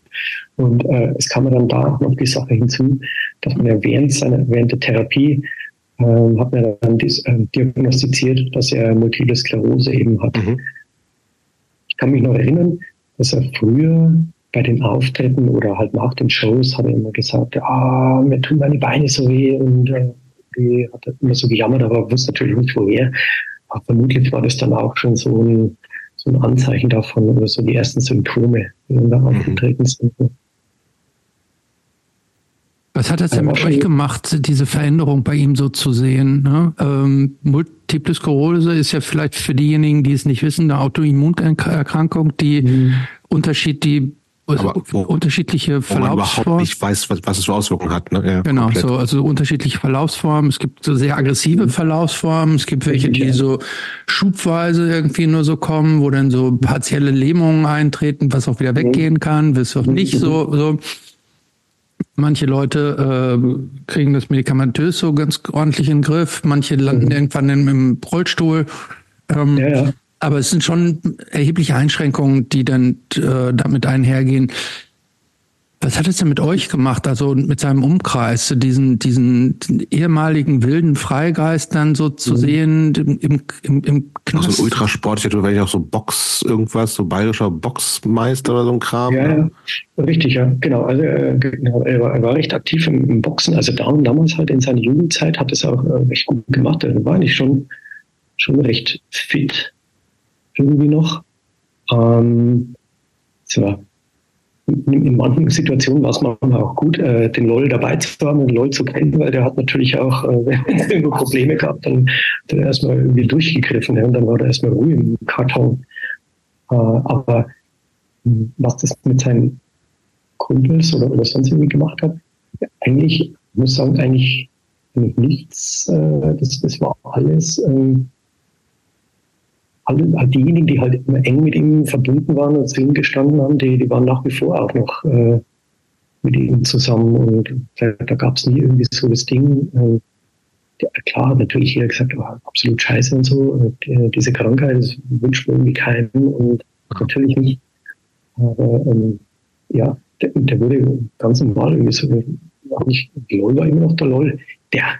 Und ähm, das andere war so, also trotz der Krankheit, also er war, sein, sein Charakter hat er deswegen nicht so verändert. Also der war eigentlich immer noch so straight und direkt und hat eben seine Meinung gesagt. Und die Leute, die er nicht leiden hat können, die hat das gerade aus ins Gesicht gesagt. Also. Mhm. Mhm. Ähm, was hast du zu der Zeit eigentlich beruflich gemacht? Äh, da hatte ich, ähm, ich hatte zuvor noch, also ähm, Fremdsprachenkorrespondent mhm. gemacht.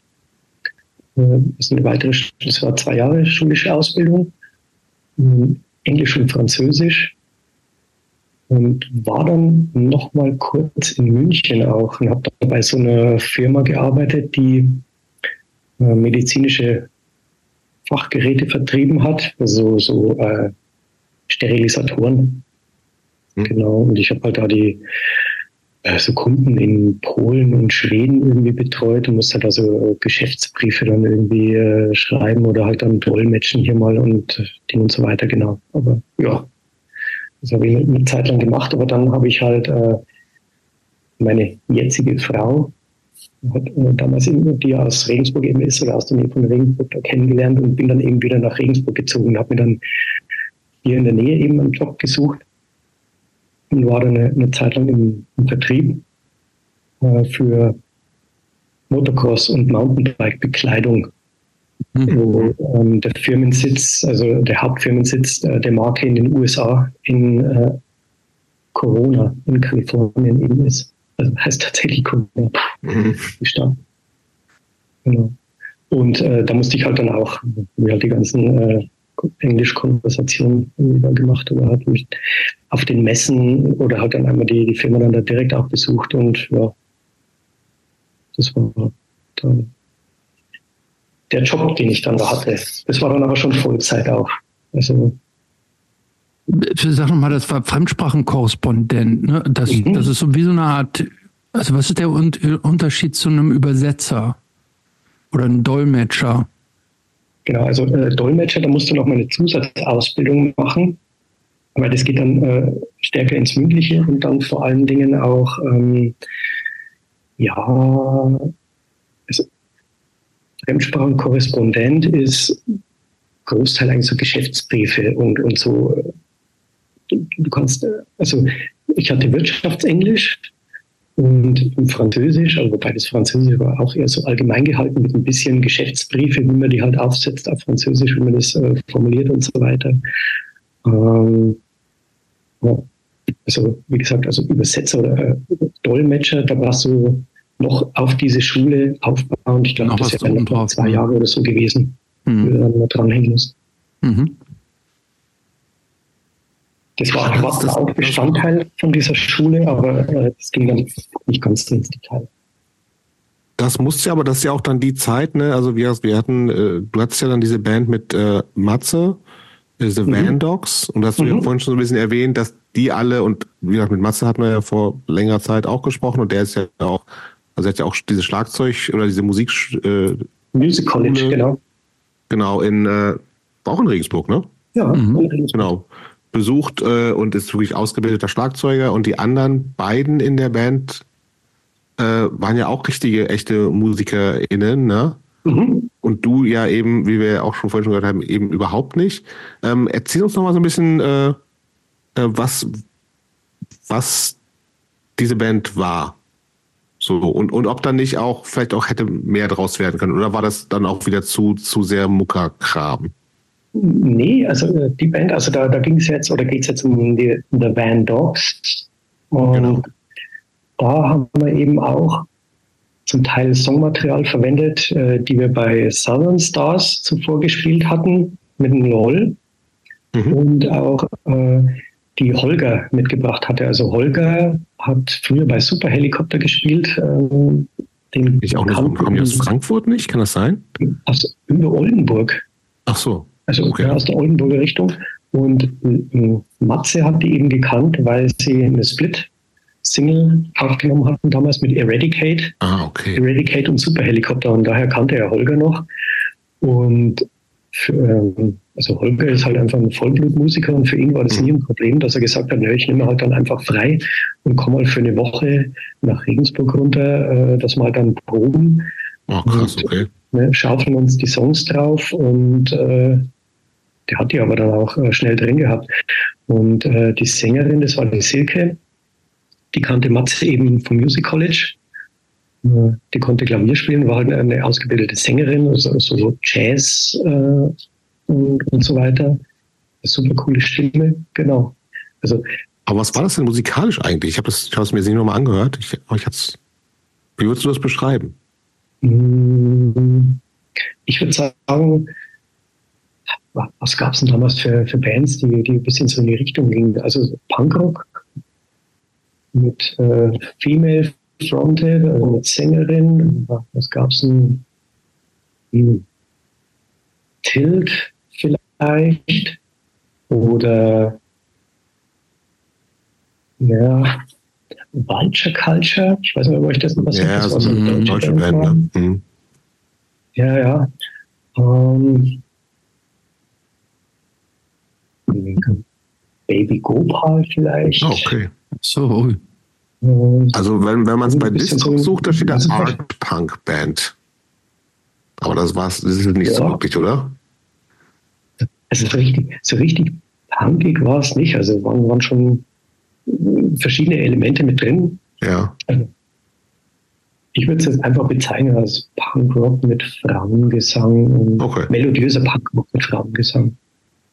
Mhm. Lohnt sich anzuhören? Ja, schon. Kann man es äh, irgendwo hören? Bitte? Kann man das irgendwo hören? Es gab eine CD, habt ihr aufgenommen, ne? Richtig, wir haben eine, wir haben eine CD aufgenommen und irgendwie auch gerade, wo dann so, wird man einige Shows gespielt und es kam dann tatsächlich im Bayerischen Rundfunk, da, da gibt es von Sender Bayern 2 Zündfunk, da wurden wir dann sogar mal vorgestellt und auch unsere CD gespielt. Äh, allerdings gab es uns da schon gar nicht mehr zu dem Zeitpunkt. Also es hat dann bis zur Veröffentlichung leider ein bisschen gedauert. Wie viele ähm, Konzerte gab es überhaupt? Nicht, wahrscheinlich nicht so viele, ne? Äh, also ich kann mich erinnern, wir haben in, in, Hamburg auf jeden Fall gespielt, im Hafenklang mit äh, Lost Fastidios. In, in Tübingen gespielt, in München auch. Regensburg natürlich, mehrere Shows. Und der letzte Auftritt, das war in Berlin, in mhm. Silver Wings. Mhm. Da beim, da beim Tempelhof, ne? Columbia ja, genau. alle gegenüber oder so. Richtig, ja, genau. Und das war nämlich gleichzeitig auch unser, unser letzter Gig, weil wir da nämlich, äh, da ist Matze nach Berlin gezogen. Mhm. Und wir hatten den unseren Van, unseren Bus halt komplett vollgeladen noch mit Musikinstrumenten und unter anderem auch mit Matthias Hausstand und äh, Möbel. und ist mit nach Berlin. Und, und von dem Zeitpunkt an war es halt noch schwieriger, irgendwie Bandproben zu organisieren. Ich habe den Holger, der aus Oldenburg anreisen musste, mhm. und der Matze, der mittlerweile eben in Berlin angelegt hat. Und das dann alles unter einen Hut zu bringen. Also aber eigentlich wollt, hättet ihr, ihr habt euch nicht offiziell aufgelöst, sondern ihr dacht, nee, wir machen das schon irgendwie, aber hat nicht funktioniert. Genau, am Anfang haben wir gedacht, wir lassen es jetzt mal so. Ähm, vielleicht klappt es nochmal, dass wir uns irgendwie zusammentun oder dass wir oben können hier und da mal wieder spielen, aber es ging dann doch relativ schnell auseinander. Also aufgelöst haben wir uns nie. Gibt es immer noch die Band sozusagen? Die gibt es eigentlich immer noch, ja. aber Gut, aber dann, und dann kommen wir noch, und dann lassen wir gleich mal äh, Bands äh, äh, zur Seite. Mhm. Schon wieder Growing Movement. Richtig. 2008, also kurze Zeit später. Genau, richtig. So, und da war anfangs der Jürgen auch noch mit dabei. Der hatte dann Bass gespielt. Ähm, ich an der Gitarre, der Max war wieder am Schlagzeug und eben LOL am Gesang. Also da waren wir dann äh, Viererbesetzung. Und der Jürgen hat dann allerdings nach ja, relativ kurzer Zeit dann die Band wieder verlassen, weil er eben mit Used to Abuse und später halt dann mit Johnny Firebird irgendwie ziemlich eingespannt war und für ihn war das dann einfach zu viel. Zwei Bands. Und da hat dann äh, der Christoph, der Christoph Seidel dann den Bass übernommen bei uns, der auch zuvor Aber bei. Wie, da, wie viel, wie, wie, wie, in welchem Zustand war denn der Loll mit seiner MS-Geschichte da schon 2008? Ja, also, genau, also da ging es dann immer so los, dass wir, der hatte vielleicht die, die ersten zwei Songs im Stehen noch gespielt, also der, der ging mit Stock, mhm. mit Stock unterwegs. Die ersten zwei Songs hat er im Stehen gespielt und dann musste er sich halt hinsetzen. Dann hat er irgendwo einen Barhocker oder einen Stuhl oder irgend sowas gehabt und saß halt dann auf der Bühne. So, so war der Anfang. Meiner Meinung nach hat es dann auch schon gemerkt, dass ähm, auch gegen Ende des Sets äh, war dann irgendwann auch die, die Luft dann auch raus. Also er konnte dann, hat nicht mehr ganz die Power in der Stimme gehabt. Dann aber also ich finde es, ich finde es eigentlich gut, dass der, also, also trotz dieser, dieser schweren Krankheit, ja, ähm, der, das weiterhin gemacht hat, wofür er gebrannt hat und was ihm wichtig war. Mhm. Ähm, aber es ist ja tatsächlich ähm, ein, ein, ungewohntes Bild zu der Art von Musik, sagen wir jetzt mal, ne? Ja, die eigentlich sehr energetisch ist. Ähm, ja, wie, wie kam das denn so beim Publikum an? Mm, eigentlich ja, also ich, ich habe es jetzt nicht, nicht so schlimm empfunden. Das war, weil der hat äh, coole Ansagen dann dazwischen noch gemacht. Der mhm. einfach, ja, seine, seine Schoten äh, da rausgelassen und äh, Witze, Witze gerissen. Und äh, also so, so gut es halt ging hat mhm. er irgendwie das, das Publikum nach wie vor mit angefeuert. Ne? Mhm. Die, die, Songs, die äh, waren bekannt. Also die Leute, die eigentlich auf die Shows kamen, die, die kannten uns tatsächlich noch von früher. Mhm. Die konnten mitsingen und so. Und äh, das hat eigentlich schon gepasst. Okay, also das war jetzt nicht, dass, dass, dass sich alle irgendwie unwohl gefühlt haben mit nee. der Situation. Nee, das ist doch gut, nee. wenn das dann so ja. funktioniert hat. Genau. Das, mhm. das, das hat für uns eigentlich so, so weit ganz uns gut gepasst.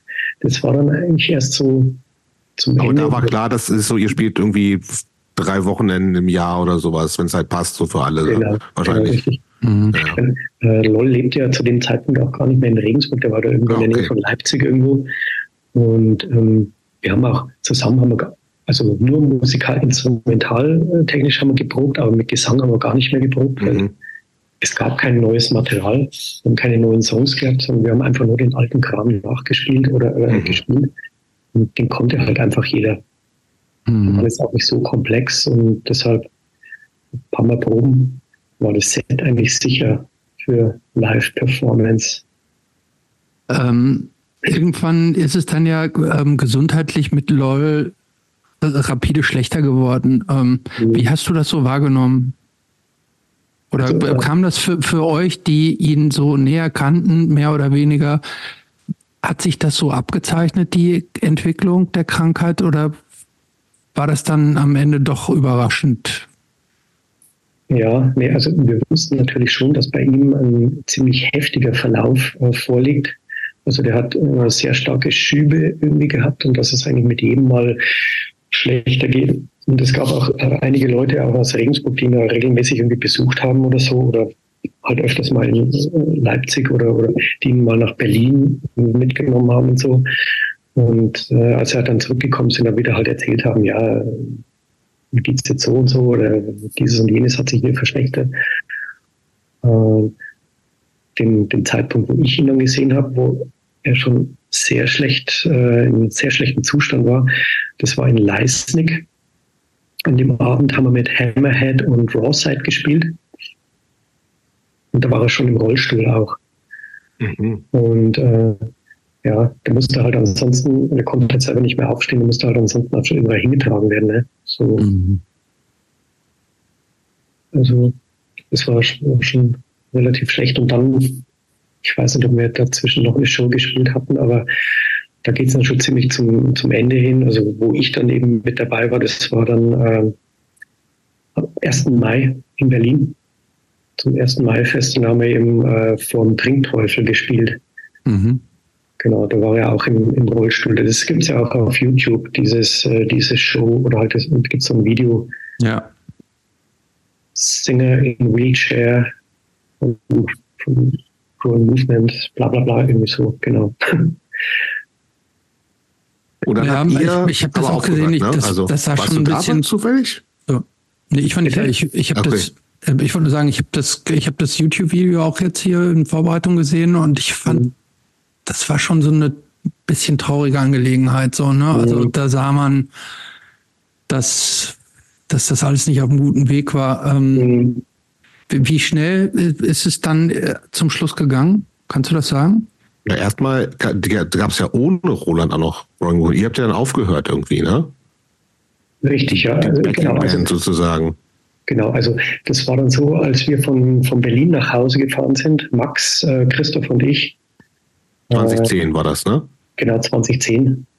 Ähm, haben wir halt dann schon uns untereinander so besprochen und ja, wie fandet ihr den Auftritt und was, was meint er? Und irgendwie lohnt sich, soll man so noch weitermachen oder irgendwie soll man es lieber belassen und dann irgendwie sagen, es war eine coole Zeit und besser jetzt aufhören, bevor es, bevor es irgendwie ganz, ja, bevor halt einfach ja, diese Power, das halt einfach nicht mehr so rüberkommt für was, was die Band halt damals irgendwie ausgemacht hat und ja, paar Wochen später haben wir jetzt nochmal kurz geschlossen und im Gemeinderat, ich glaube, wir, wir lassen es dann, weil es besser so, als wenn die Leute dann irgendwie einen anderen Eindruck irgendwie haben, das Ganze dann so zu Ende geht. Mhm. Ich habe dann nur von, von Max habe ich dann noch mitbekommen, wie halt LOL dann mit Kumpels aus der Leipziger Ecke da die Band halt nochmal wiederbelebt hat. Es gibt da, es gibt auch in so einem, von so einem ja, in irgendeinem so Festival. So ein ne? Zelt, so ein Auftritt. Ja, ja, genau, das mhm. habe ich auch gesehen. Ja.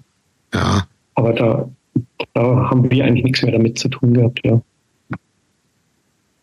Aber er hat noch ein bisschen länger äh, gelebt, tatsächlich, ne? Ist ja nicht erst vor, wann ist er gestorben? Letztes Jahr. Genau, letztes, letztes Jahr. Jahr genau. Also dann noch zehn Jahre mhm. damit gelebt, tatsächlich. Mhm, richtig, ja. ja. Da, da, hatte ich dann auch nur noch so äh, sporadischen äh, Kontakt zu ihm, so ein bisschen über Facebook oder halt irgendwie, ähm,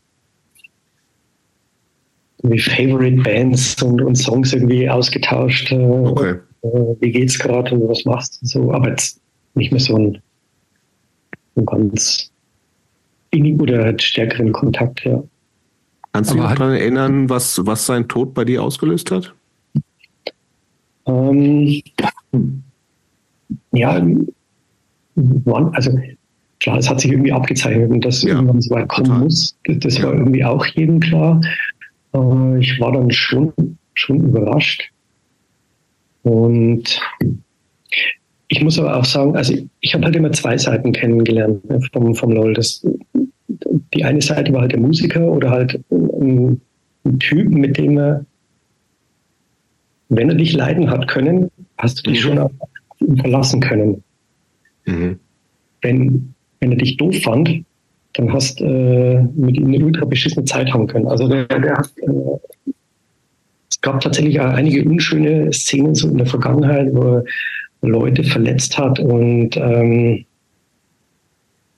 ich will jetzt da, oder, oder nicht, dass da Leute irgendwie meinen, ich erzähle jetzt da, fange jetzt an und äh, erzähle jetzt über LOL, der, der nicht mehr unter uns ist. Nee. Und nicht, nee. dass ich da anfange und ja. will den schlecht reden, sondern ganz einfach, viele Leute kennen oder kannten ihn wahrscheinlich nur so oder so, oder mhm. Auftritten oder wie er sich nach außen gegeben hat.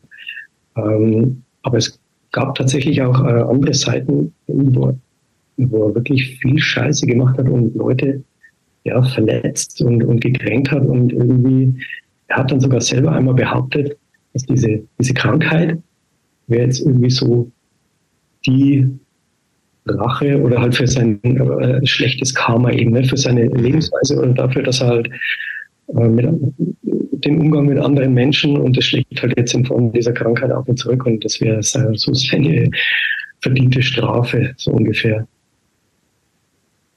Mhm. Ja, ähm, hat aber, glaube ich, ja, jeder hat ja nicht nur positive Seiten an sich und ja. in seinem Leben. Ja. Und ähm, ich glaube, das ist auch normal, dass ähm, niemand ist perfekt und ähm, wenn sie dann an so einer schrecklichen Krankheit sterben, ähm, mhm. muss man vielleicht dann auch auf, auf die Dinge, die jetzt nicht so perfekt gelaufen sind, nee, ja gar nicht mehr so genau drauf gucken. Nee. Ja, ja, ähm, klar. lass uns mal, lass uns mal einen Cut machen und zwar ähm, mhm. du Thema Vogelschutz. Unbedingt. Endlich. Ähm, ja. Wir hatten ja äh, mit dem Thomas neulich schon mal einen Vogelexperten hier. Du bist jetzt also weißt, leider. Pass auf, darf, ich stelle gleich mal in Frage, dass äh, Roland ein Vogelexperte ist. Doch. Warum? Oder? Ich weiß, ich weiß nicht, bist du, bist du so ein Birdwatcher auch? Ähm, also da kommt jetzt wieder äh, vielleicht äh, meine Herkunft ins Spiel. Ne? Also da, ja. dass ich halt äh, relativ ländlich aufgewachsen bin.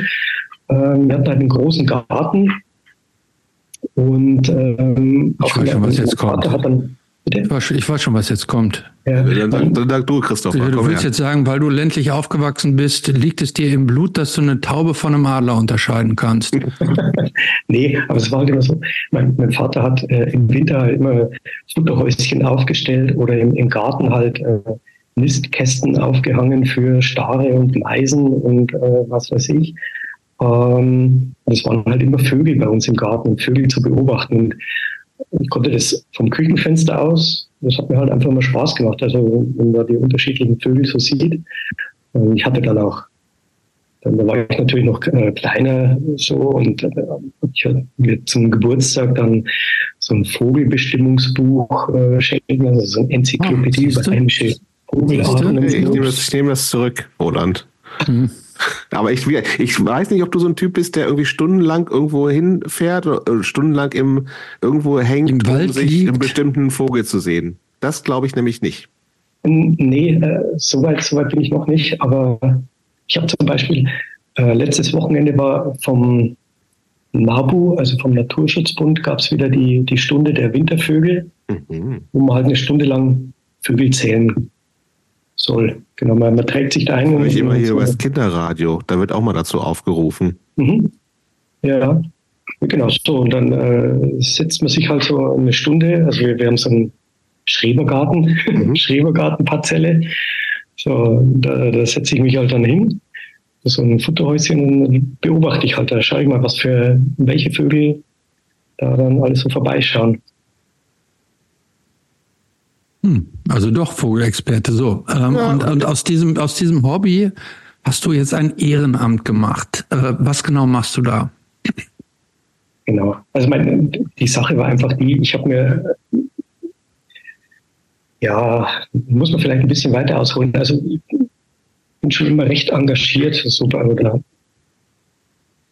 äh, Greenpeace, also die Arbeit von Greenpeace dann hier äh, spenden oder, oder auf irgendwelche Demos halt dann gehen, wenn es irgendwelche Fahrraddemos gibt in, in Regensburg oder Fridays for Future. Sitzt auch in einem Sea Shepherd Pullover vor uns zum Beispiel. Ach so, ah ja, ja, ja, genau, richtig.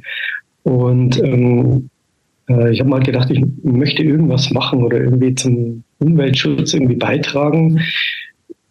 Viele Sachen oder, oder was halt so global oder weltweit passiert, da hat man relativ wenig Einfluss. Klar, man, mhm. man, kann über die Ernährung kann man viel erreichen oder halt dann über äh, seine Reiseverhalten oder, oder sonstige Sachen oder häufiger mit der Bahn fahren oder halt hier mhm. mit dem Fahrrad fahren.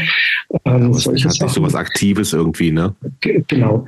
Ja, ja. Ähm, ich habe mir halt gedacht, was kann ich machen, was hier lokal oder örtlich halt irgendwie auch dazu beiträgt, zum Umweltschutz eben. Und da bin ich halt eben auf die Seite vom Landesbund für Vogelschutz Bayern gestoßen. Die hatten das so einen Aufruf gestartet, dass sie äh, Mitarbeiter suchen, die Gärten bewerten. Und äh, man sollte sich da eintragen oder anmelden und äh, zu so einem Infoabend. Das habe ich dann gemacht. Und dann gab es erstmal so zwei so Online-Seminare, wo dann die Geschichte oder um, um was es da geht, was das für ein Projekt ist, was da dahinter steckt, äh, beschrieben wurde. Und äh, genau, und danach war dann noch ein Treffen direkt vor Ort beim Landesbund für Vogelschutz, wo man das halt praktisch dann äh, durchgeführt hat, diese mhm. Gartenbewertung, wie das dann eigentlich abläuft. Ja, wie läuft das denn ab? So, das läuft dann folgendermaßen ab. Also es, äh, das gilt für Bayern. Also das, das Projekt gibt es aktuell nur in Bayern. Und zwar, es geht vom Bayerischen Umweltministerium aus. So ein Forschungsprojekt. Man will das hat, ja, kartografieren. Also äh, wie viel Fläche, wie viel Gartenfläche in Bayern eben verfügbar ist oder äh, vorhanden ist, die entsprechend eingerichtet ist oder dass halt Vögel oder generell für, für Natur, dass das die, die natürliche, das natürliche Umfeld eben passt, dass äh, sich Vögel dort niederlassen und ja, zur Verbreitung der oder, oder zum, zur Sicherung der, der Vögelbestände halt einfach führt, wenn, wenn das äh, Umfeld stimmt. Also ich brauche zum Beispiel keinen kein Garten, das so eine Steinwüste ist oder so ein Golfstraßen eben ist, weil das ist biologisch überhaupt nicht wertvoll, so gesehen, sondern man braucht halt eine gewisse Vielfalt. Und man fährt, die, äh, die Leute melden sich an, die sagen halt, ich würde da gern mitmachen, ich würde gern meinen Garten bewerten lassen, tragen sich, äh, tragen ihre Adresse in so eine Liste ein. So, und äh, diese Liste können wir dann wiederum auf so einer Plattform dann abrufen. Dann guckst du, was ist bei mir in der Nähe, und wann habe ich Zeit, ich fahre dahin, machst einen Termin aus. Richtig, genau. So, und dann, äh, man muss das immer zu zweit machen. Also man fährt immer mit einer Kollegin oder mit einem Kollegen dann dorthin, macht einen Termin aus mit den Leuten und äh, begutachtet halt den Garten. Da wird dann eingangs dann zum Beispiel gefragt, äh, fährt bei Ihnen äh, Mähroboter rum? Wenn das der Fall ist, dann ist es sowieso scheiße, oder? Das geht gar nicht. Es geht zum Beispiel auch gar nicht, wenn die irgendwelche äh, Pestizide oder Herbizide verwenden. Äh, es geht auch nicht, wenn die irgend, irgendwelchen ja, Steingarten oder, oder halt so, ja, wie, heißt es so, äh, Unkrautflies verwenden oder halt Torf beim Gärtnern verwenden. Das ist natürlich auch scheiße.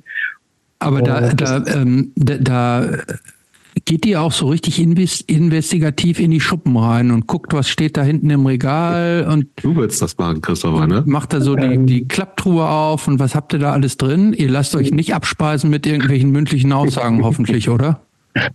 Nee, also es ist tatsächlich, also es habt die zwei Leute, damit einer die Leute immer vorne in halten kann, kann. Muss, muss halten kann, zur Not mal dann geht man aber in Schuppen, meinst Genau, zur Not mal eben Handschellen anlegen und dann wird man richtig das hier gefilzt, die Bude da so, ne?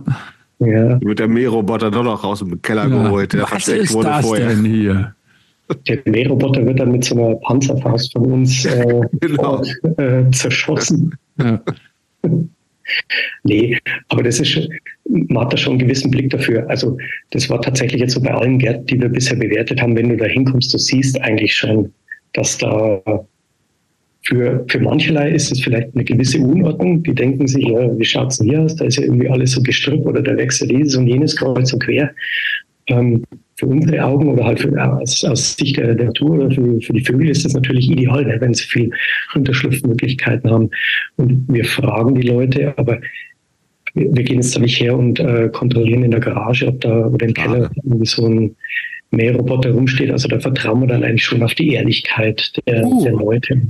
Uh. aber Würde ich nicht machen. Würde ich nicht machen, drauf, äh, drauf vertrauen. Aber ja. gut, ist dein Job, ne? Ja. Nee, aber du, und im Prinzip gibt, gibt dann Leute so Tipps und sagt halt hier, Mähroboter nicht so geil und pflanzen sie mal vielleicht irgendwie da nochmal das und das hin und sowas alles oder wie läuft genau. was, was passiert dann? Was haben die Leute in der Hand am Ende? Sicher. Okay, also wir, wir gehen dahin, wir schauen uns den Garten an, wir schauen uns zum Beispiel an, welche Bäume gibt es, äh, gibt es genügend Büsche und Sträucher, wo halt Nistmöglichkeiten dann vorhanden sind, gibt, äh, sind Nistkästen aufgehangen, äh, wird gefüttert. Man kann ja auch das ganze Jahr füttern. Dann, oder, das ist oder, eigentlich gut. Man kann es machen. Ähm, Sollte es, es man es so, machen? Bitte? Sollte man es auch machen? Also wenn du, wenn du das ganze Jahr fütterst, dann solltest du auch dabei bleiben, weil die, die Vögel stellen sich dann schon in gewisse Art äh, drauf ein. Also dann, dann sollte man es schon einigermaßen durchziehen. Und zumindest im Winter. Im Sommer ist es eigentlich, äh, im Sommer braucht man es eigentlich nicht. Also da finden die Vögel, wenn der Garten abwechslungsreich ist, dann finden die genügend Futter und, und fressen. Mhm. Da ist alles, alles gut. Genau. Dann wird halt auch auf so Sachen geschaut, ob die, ob es Insektenhotels gibt oder ähm, ja, Nistmöglichkeiten generell für, für Insekten, weil das natürlich wieder Nahrungsgrundlage für die Vögel ist. Äh, gibt es Wiesenflächen oder gibt es so wilde Ecken, wo also so, so, ein Haufen ist, wo so Reisig und, und Büsche irgendwie aufgeschüttet werden oder Totholz, wo so Baumstümpfe irgendwie äh, rumliegen, was natürlich dann auch für Käfer und, und so weiter. Wie machst du das? Ähm, je nachdem, wie die Termine zustande kommen. Ja, also wir haben jetzt letztes Jahr haben wir acht Gärten bewertet. Ach so. Wie lange das ja. dauert? Wahrscheinlich so zwei, drei Stunden oder sowas, oder? Äh, ja, ja, klar. Und, und vor allem, also du, du, machst dann, das machst du dann abends nach der Arbeit, fahre ich halt dann da äh, noch vorbei. Und vor allen Dingen, ähm, jetzt während dem Winter läuft das sowieso nichts. Also es fängt erst wieder im, im, April an. Also die Saison ist ja eh schon ein bisschen äh, eingegrenzt. Und es ist auch ein ziemlich großes Gebiet. Und äh, ich habe mich halt, wir haben jetzt da so, so eine Kollegin noch mit dabei, mit der habe ich jetzt schon öfters äh, Gärten bewertet. So, wir beschränken uns halt eher so auf den Stadt- oder, oder näheren äh, Regensburger Umkreis. Genau, aber es gibt natürlich äh, weitaus mehr Gärten noch, aber die dann alle zu erreichen oder halt da einen Termin, passenden Termin zu finden, ist dann oftmals gar nicht so einfach. Das kostet für die Leute aber nichts, ne? Nein. Wir, wir machen das äh, kostenlos.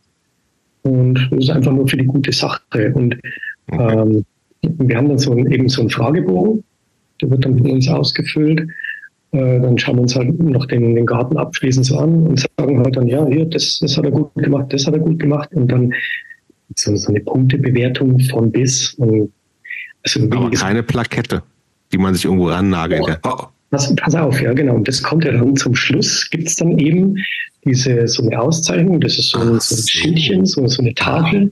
Uh. Dieser Garten ist vogelfreundlich und dann steht eben noch drauf äh, LBV und äh, Bayerisches Umweltministerium und so ein Symbol von so einem Rotkehlchen ist dann da noch mit drauf.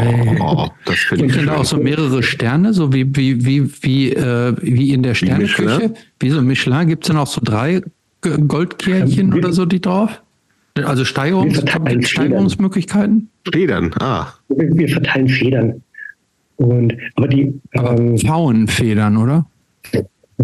Nee, also ich meine, das Punktesystem auf unserem Bewertungsbogen, das ist mit äh, anhand der, der Anzahl der Federn wird halt dann beschlossen, okay, der hat eine Plakette verdient, der Garten, da muss noch irgendwie nachgebessert werden, aber wir haben tatsächlich keinen einzigen Garten gehabt, der nicht die Kriterien erfüllt hätte. Also, Jetzt melden sich ja eh nur die Leute, die irgendwie auch ein Interesse schon dran haben, so ein bisschen. Absolut. Ja, ja. Die, die, die sind schon Steingärten rufen nicht an.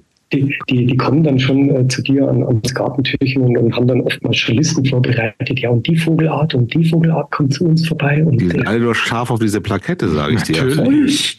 Ja, der Deutsche braucht sowas. Auszeichnungen.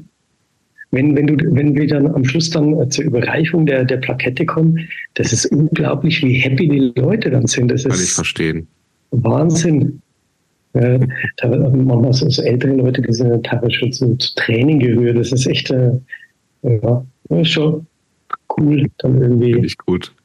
Aber das, das ist ja so eine Plakette ist ja nicht Lifetime, oder? Das, die muss man sich ja immer wieder so. auch, oder? Nee, also das muss mit Sicherheit erneuert werden. Wenn, wenn da so überprüft ihr hoffentlich so nach ein, zwei Jahren, ob das auch immer noch ähm, qualifiziert, oder? Ja, also das machen wir tatsächlich nicht, aber wo ich mich schon immer freue oder, oder ich halt mit, mit, dem Fahrrad unterwegs bin und fahre mal so übers Land oder mache so meine Touren und äh, komme dann durch die eine oder andere Region, wo ich mir denke, ah, da bin ich schon mal durchgefahren, an dem Ort bin ich schon mal vorbeigefahren. Ach, da habe ich doch einen Garten vor kurzem mal bewertet. Und wenn man halt dann sieht, dass am, am Gartentürchen oder am Garagentor irgendwie die, die Plakette halt dann hängt, schon, und das ähm, spricht und gleichzeitig so ein Mähroboter da rumläuft. Ja, dann, dann kommt dann die Panzerfaust. Dann würde ich, dann würde ich irgendwie aus, aus, der, aus der Fahrradpacktasche der Schraubenzieher rausgeholt und die ja. Plakette ist ganz schnell weg, oder? Ja, richtig.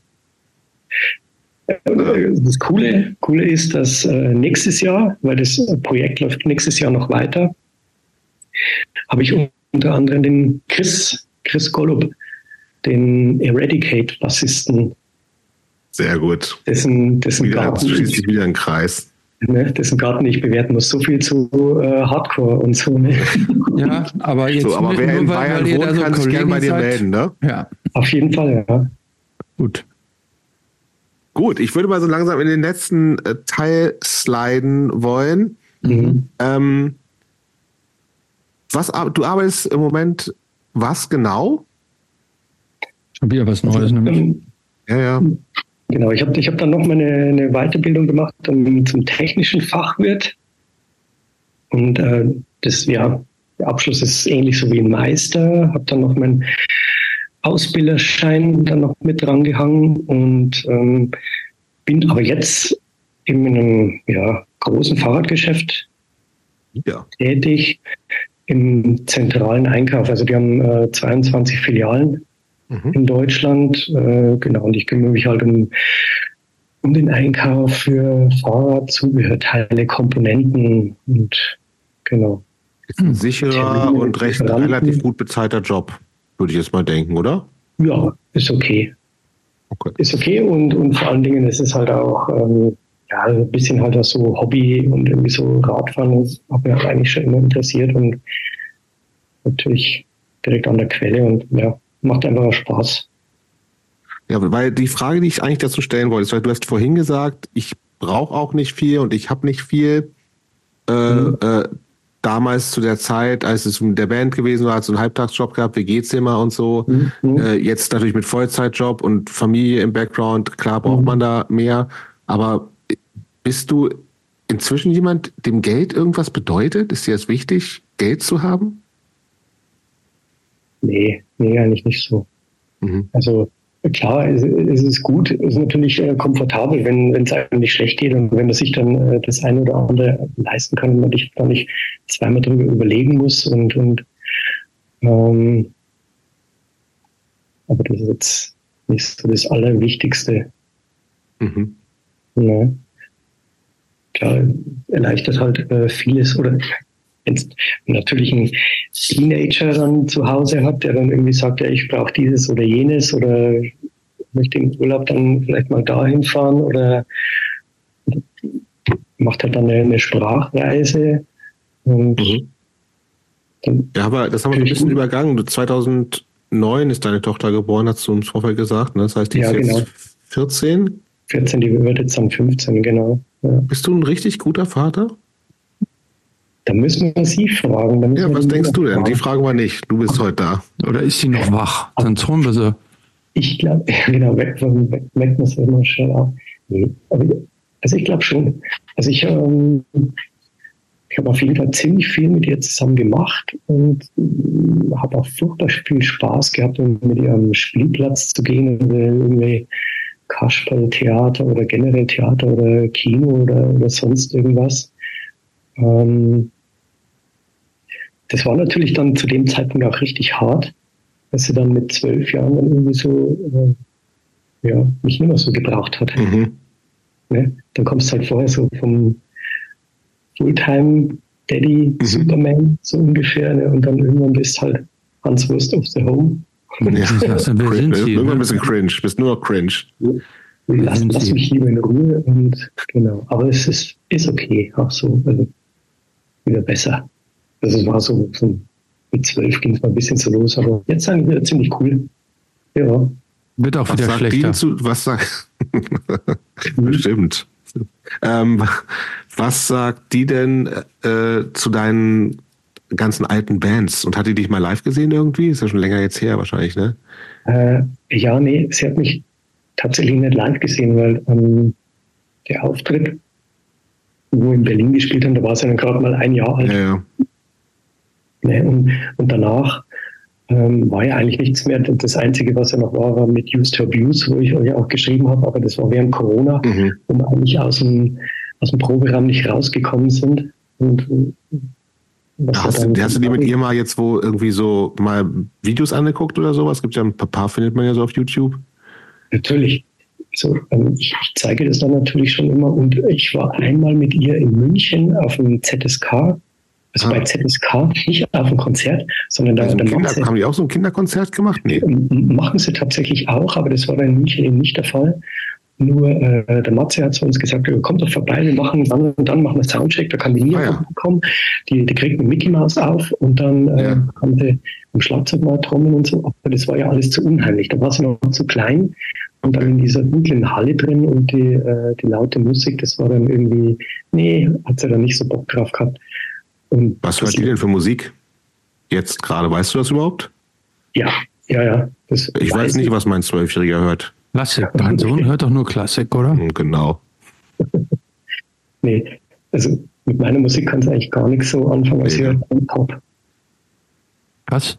Auf K-Pop steht die total. Ah, okay. Ah. Koreanische. Äh, ja, da wissen wir natürlich, was das ist. Ja, klar. Das ist, kannst, du da was, kannst du da was mit anfangen? Ja, ich sehr.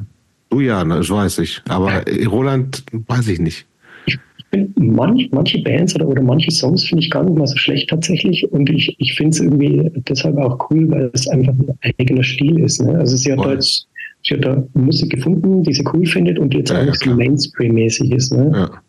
Also zumindest hier bei uns nicht. Mhm. Um, ich ich habe ja, ähm, ich war, wann war das? Ich glaube 2018, als Slayer ihre Abschiedstournee gespielt haben. Da war ich in München und da habe ich halt mit dem Handy dann haben so ein Video gemacht, das habe ich ihr dann am nächsten Tag gezeigt. Da hat sie dann zu mir bloß so gesagt, da warst du echt okay. Ist das cool? Also da war es schon, ein bisschen so. Ja, ich glaube aber auch, es ist, ich glaube wirklich un, völlig uninteressant für Jugendliche. Das ja. ist so ein bisschen, das ist einfach so Elternmusik, ne? Also, ja, schon. Klar gibt es welche, die ja auch irgendwie das geil finden, aber mhm. Kann ich auch total nachvollziehen. Also ich fand ich es auch ganz gut. Ihr hattet doch äh, eben Tobias von Hammerhead, hatte die ja bei euch mal im, als ja. Gast. Und der meinte auch, warum sollen sich die jungen Leute von heute diese Musik von den alten Leuten einfach oh, Total, ja. Das ist, klar. Also, da, da muss ich ihm, muss ich ihm recht geben, absolut. Ja, ist so. Ja, ja. ja. Wobei, ich habe letztes Jahr ZSK in Regensburg gesehen und das war ein richtig geiles Konzert und ich da habe ich mich. Ja, das sind schon junge Leute. Genau. Ja, ja, ja. Dann, klar. Da waren so viele junge Leute und die dann richtig äh, abgefeiert haben und richtig Stimmung gemacht haben. Das war echt cool. Also Wahnsinn. Ja. Gut. Äh, Hammerhead bringen übrigens demnächst ein neues Album raus, ne? Und ich. Wer? Hammerhead. Ja, ich, die, das die, ja, ja. die haben zwei äh, Vorab-Tracks schon veröffentlicht, die, ja, beide super. Die, absolut großartig sind. Ja, in die Autofahrerhose und was wir, wir pissen an den Dom. Pissen an den Dom. Ja. ja. Spitze. Ja, absolut spitze. Ja. Ja, die haben es halt nicht verlernt, ne? die können es einfach. Nee, die, die habe ich im November gesehen, letztes Jahr in Regensburg. War geil. Ja. Aber da sind keine jungen Leute. Nee, da waren tatsächlich, ich habe ich hab die ganzen im, im Publikum habe ich alle noch gekannt, weil das wirklich alles aus, aus unserer Zeit, aus der Grow Movement Zeit und keine Ahnung, ja, nur alte Leute. So, bevor wir zur letzten Frage kommen, hast du noch was, Christoph? Ja, ich habe noch eine Frage. Hast ja, du ähm, in einem Satz hast du unerfüllte Wünsche? Unerfüllte Wünsche. Und das ja. in einem Satz. In Halleluja. einem Satz. Die musst, du musst auch nur mit Ja oder Nein antworten. Das ist kein Satz. Nee, können, ja, ja. Nee, äh, also eigentlich, für mich gibt es eigentlich nur einen, einen Wunsch. Das ist einfach, dass, dass, die, dass die Welt oder dass, der, dass wir irgendwie diese fucking Klimakrise irgendwie in den Kopf, in den, in den Griff kriegen oder dass da noch irgendwas äh, vorwärts geht, weil das ist ja, was, was mich völlig fertig macht und total ja, mitnimmt und äh, ja. Hm. Das würde ich mir wünschen. Das ist ein, frommer, ein frommer Wunsch. Selbstverständlich. So. Gut, bevor wir zur allerletzten Frage komme, kommen, mhm. äh, wir haben ja noch was relativ Neues, so eine Empfehlungsplaylist, wo du heute drei Songs draufpacken kannst. Das mhm. weißt du noch nicht. Aber ich sage dir jetzt die Genres und du musst, äh, was die Vorgaben jeweils sind und du musst dann äh, spontan sagen, welcher Song da drauf soll. Dein Lieblings-Rap slash Hip-Hop-Song. NWA 100 Miles Run. Okay. Ja, nicht, Ein, nee, Moment, nicht fantastische warum? vier Lieder. Zwar auf. Natürlich auch, ja klar. Auch ich natürlich. Nee. Ja, finde ich gut. Ja. Ähm, dann ein für dich der, der klassischste Hardcore-Song für dich. Klassischste Hardcore-Song. So, der, der, für dich so Hardcore symbolisiert. Mhm. Oder einer. Es gibt natürlich viele, aber einer, der für dich so richtig einfach nur Hardcore ist. Slapshot, Step on It. Mhm. Und jetzt dein liebster aktueller Radiosong. Mein liebster Radiosong. Also, okay, ja. Moment. Und zwar von. Also, wenn du, du hörst irgendwo Radio im Auto oder in der Küche, keine Ahnung, weißt du, ob du, ob du Radio hörst manchmal? Äh, ja, ja, ja, schon. Und dann sagst du, über den Song freust du dich. Ja, lauter machst und mitsingst. Ich, ich ziemlich oft. Ja, ich würde mal sagen, jetzt warte mal. Und zwar Lady Hawk finde ich ziemlich cool im Moment. Noch nie gehört. Was ist das? Lady Hawk, so eine Sängerin. Und zwar entweder Paris is Burning. Ah, jetzt, jetzt fällt mir was ein. Jetzt, jetzt fällt mir was anderes ein. Und zwar die Wet Legs. Chaise Long. On the Chaise Long, on the Chaise Long. Aber auch noch nie gehört. Also könntest du das mal ganz kurz vorsingen? Hat er doch gerade. Ja, aber nur den Refrain. Ich will jetzt schon den ganzen Song. Habe ich noch nie gehört. Was ist das für Musik? Äh, Popmusik, aber es sind halt so äh, eine Sängerin auch mit dabei. Die finde ich ziemlich, ziemlich cool im Moment. Ja, dann musst du es jetzt singen. Du kannst es ja auch parallel irgendwo anmachen und dann singst du ja, mit, würde ich sagen. Ich, äh, ich gucke gerade mal, ob ich ihn hier so. Wet Leg heißen die. Wet Legs, also die äh, feuchten Beine quasi. Achso, dann ist es was anderes. Wet Leg, so heißt es, genau. Wet so. Leg, ne? Wet Leg, ja. Chaise Long.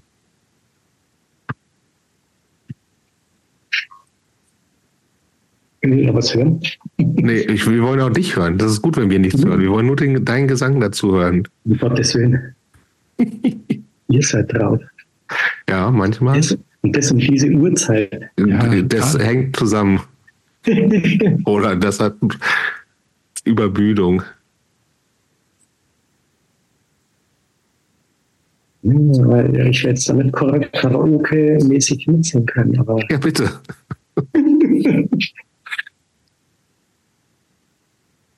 ich am Anfang ziemlich Bass und Schlagzeug. Also ich kann ja den, den Refrain könnte ich zum Besten geben nochmal. On the chaise long, on the chaise long, on the chaise long, all day long, on the chaise long. Geht nur so relativ monoton im Refrain hin, aber. Ja, mir, mir reicht das. Echt jetzt? Mir reicht das ja, auch, ja, aber das, ich, ähm, ähm, das ist auch. Du kennst das, Christopher, bestimmt. Ich, nee, ich kenne es nur so entfernt, ähm, aber ich habe parallel jetzt mal reingehört, das ist ja schon gehobene Popmusik, würde ich sagen. Ne? Ja, ja. Ist halt ja. mehr so Indie auch schon. Äh, aber gut. Ähm, ja, Radiosong ist Radiosong. Radiosong ist Radiosong. Ja, eben. Das habt ihr jetzt davon. Das ja. habt ihr jetzt davon. gut. So. Christopher, letzte Frage ja. bitte. Roland, hm? was würde der 15-jährige Roland über Roland 2024 denken? Hm. Äh, cool, alles richtig gemacht. ich, nee, ich habe ähm, letztes Jahr beispielsweise war ich auch auf einem Konzert von Farewell Science. Also ich habe mit dem Patrick, mit Patrick mhm. Winter mich unterhalten mit dem Sänger. Kennen wir. Na. Oder Typ. Ja, ja, schon. Und, und Gute Band auch übrigens. Ja. Ich, ich habe zu ihm gesagt, eigentlich, schau, schau dir mal an, in, in der heutigen Zeit gibt es eigentlich so viel, so viel Scheiße und so viel äh, Müll und Mist, worüber gerade im, im Punk- oder Hardcore-Bereich wieder sich, sich die Seele rausgeschrieben werden kann und, und die Songs und, und, einfach die, die Energie wieder auf, auf die Bühne muss und, und raus muss äh, ins Publikum, genau wie damals. Mhm. Zwischendurch hatte ich das nämlich auch immer wieder so vermisst, dass irgendwie ja, das war dann irgendwie alles so normal und äh, das gehört irgendwie so dazu und man muss einfach solche Texte singen. Aber mittlerweile ist dieser Protest und einfach so sozusagen Widerstand oder, oder halt irgendwas zu unternehmen, sich auf, auf Demos zu gehen, sich irgendwo zu engagieren und einfach machen, ist wichtiger denn je. Und deshalb finde ich, ich war halt damals mit 15, wo das irgendwie alles so angefangen hat, ich wollte irgendwie ja, einfach was anderes machen, so dagegen sein und andere Musik hören. Und das, diese Energie merke ich, dass die gerade wieder irgendwie so zurückkommt und eigentlich genauso wichtig ist wie, wie damals, weil, weil gerade so viel Scheiße läuft, dass äh, ja, das schon richtig wehtut. Und deshalb würde ich sagen, wenn jetzt der, der damalige Roland auf den jetzigen blickt, okay, bist zwar Familienvater und äh, schon irgendwie ziemlich gesettelt und machst irgendwie dieses und jenes, äh, aber du bist trotzdem irgendwie engagiert und, und ja. Schönes Schlusswort. Okay. Vielen Dank für das Gespräch, Roland. Danke, Roland. Dankeschön. Danke euch.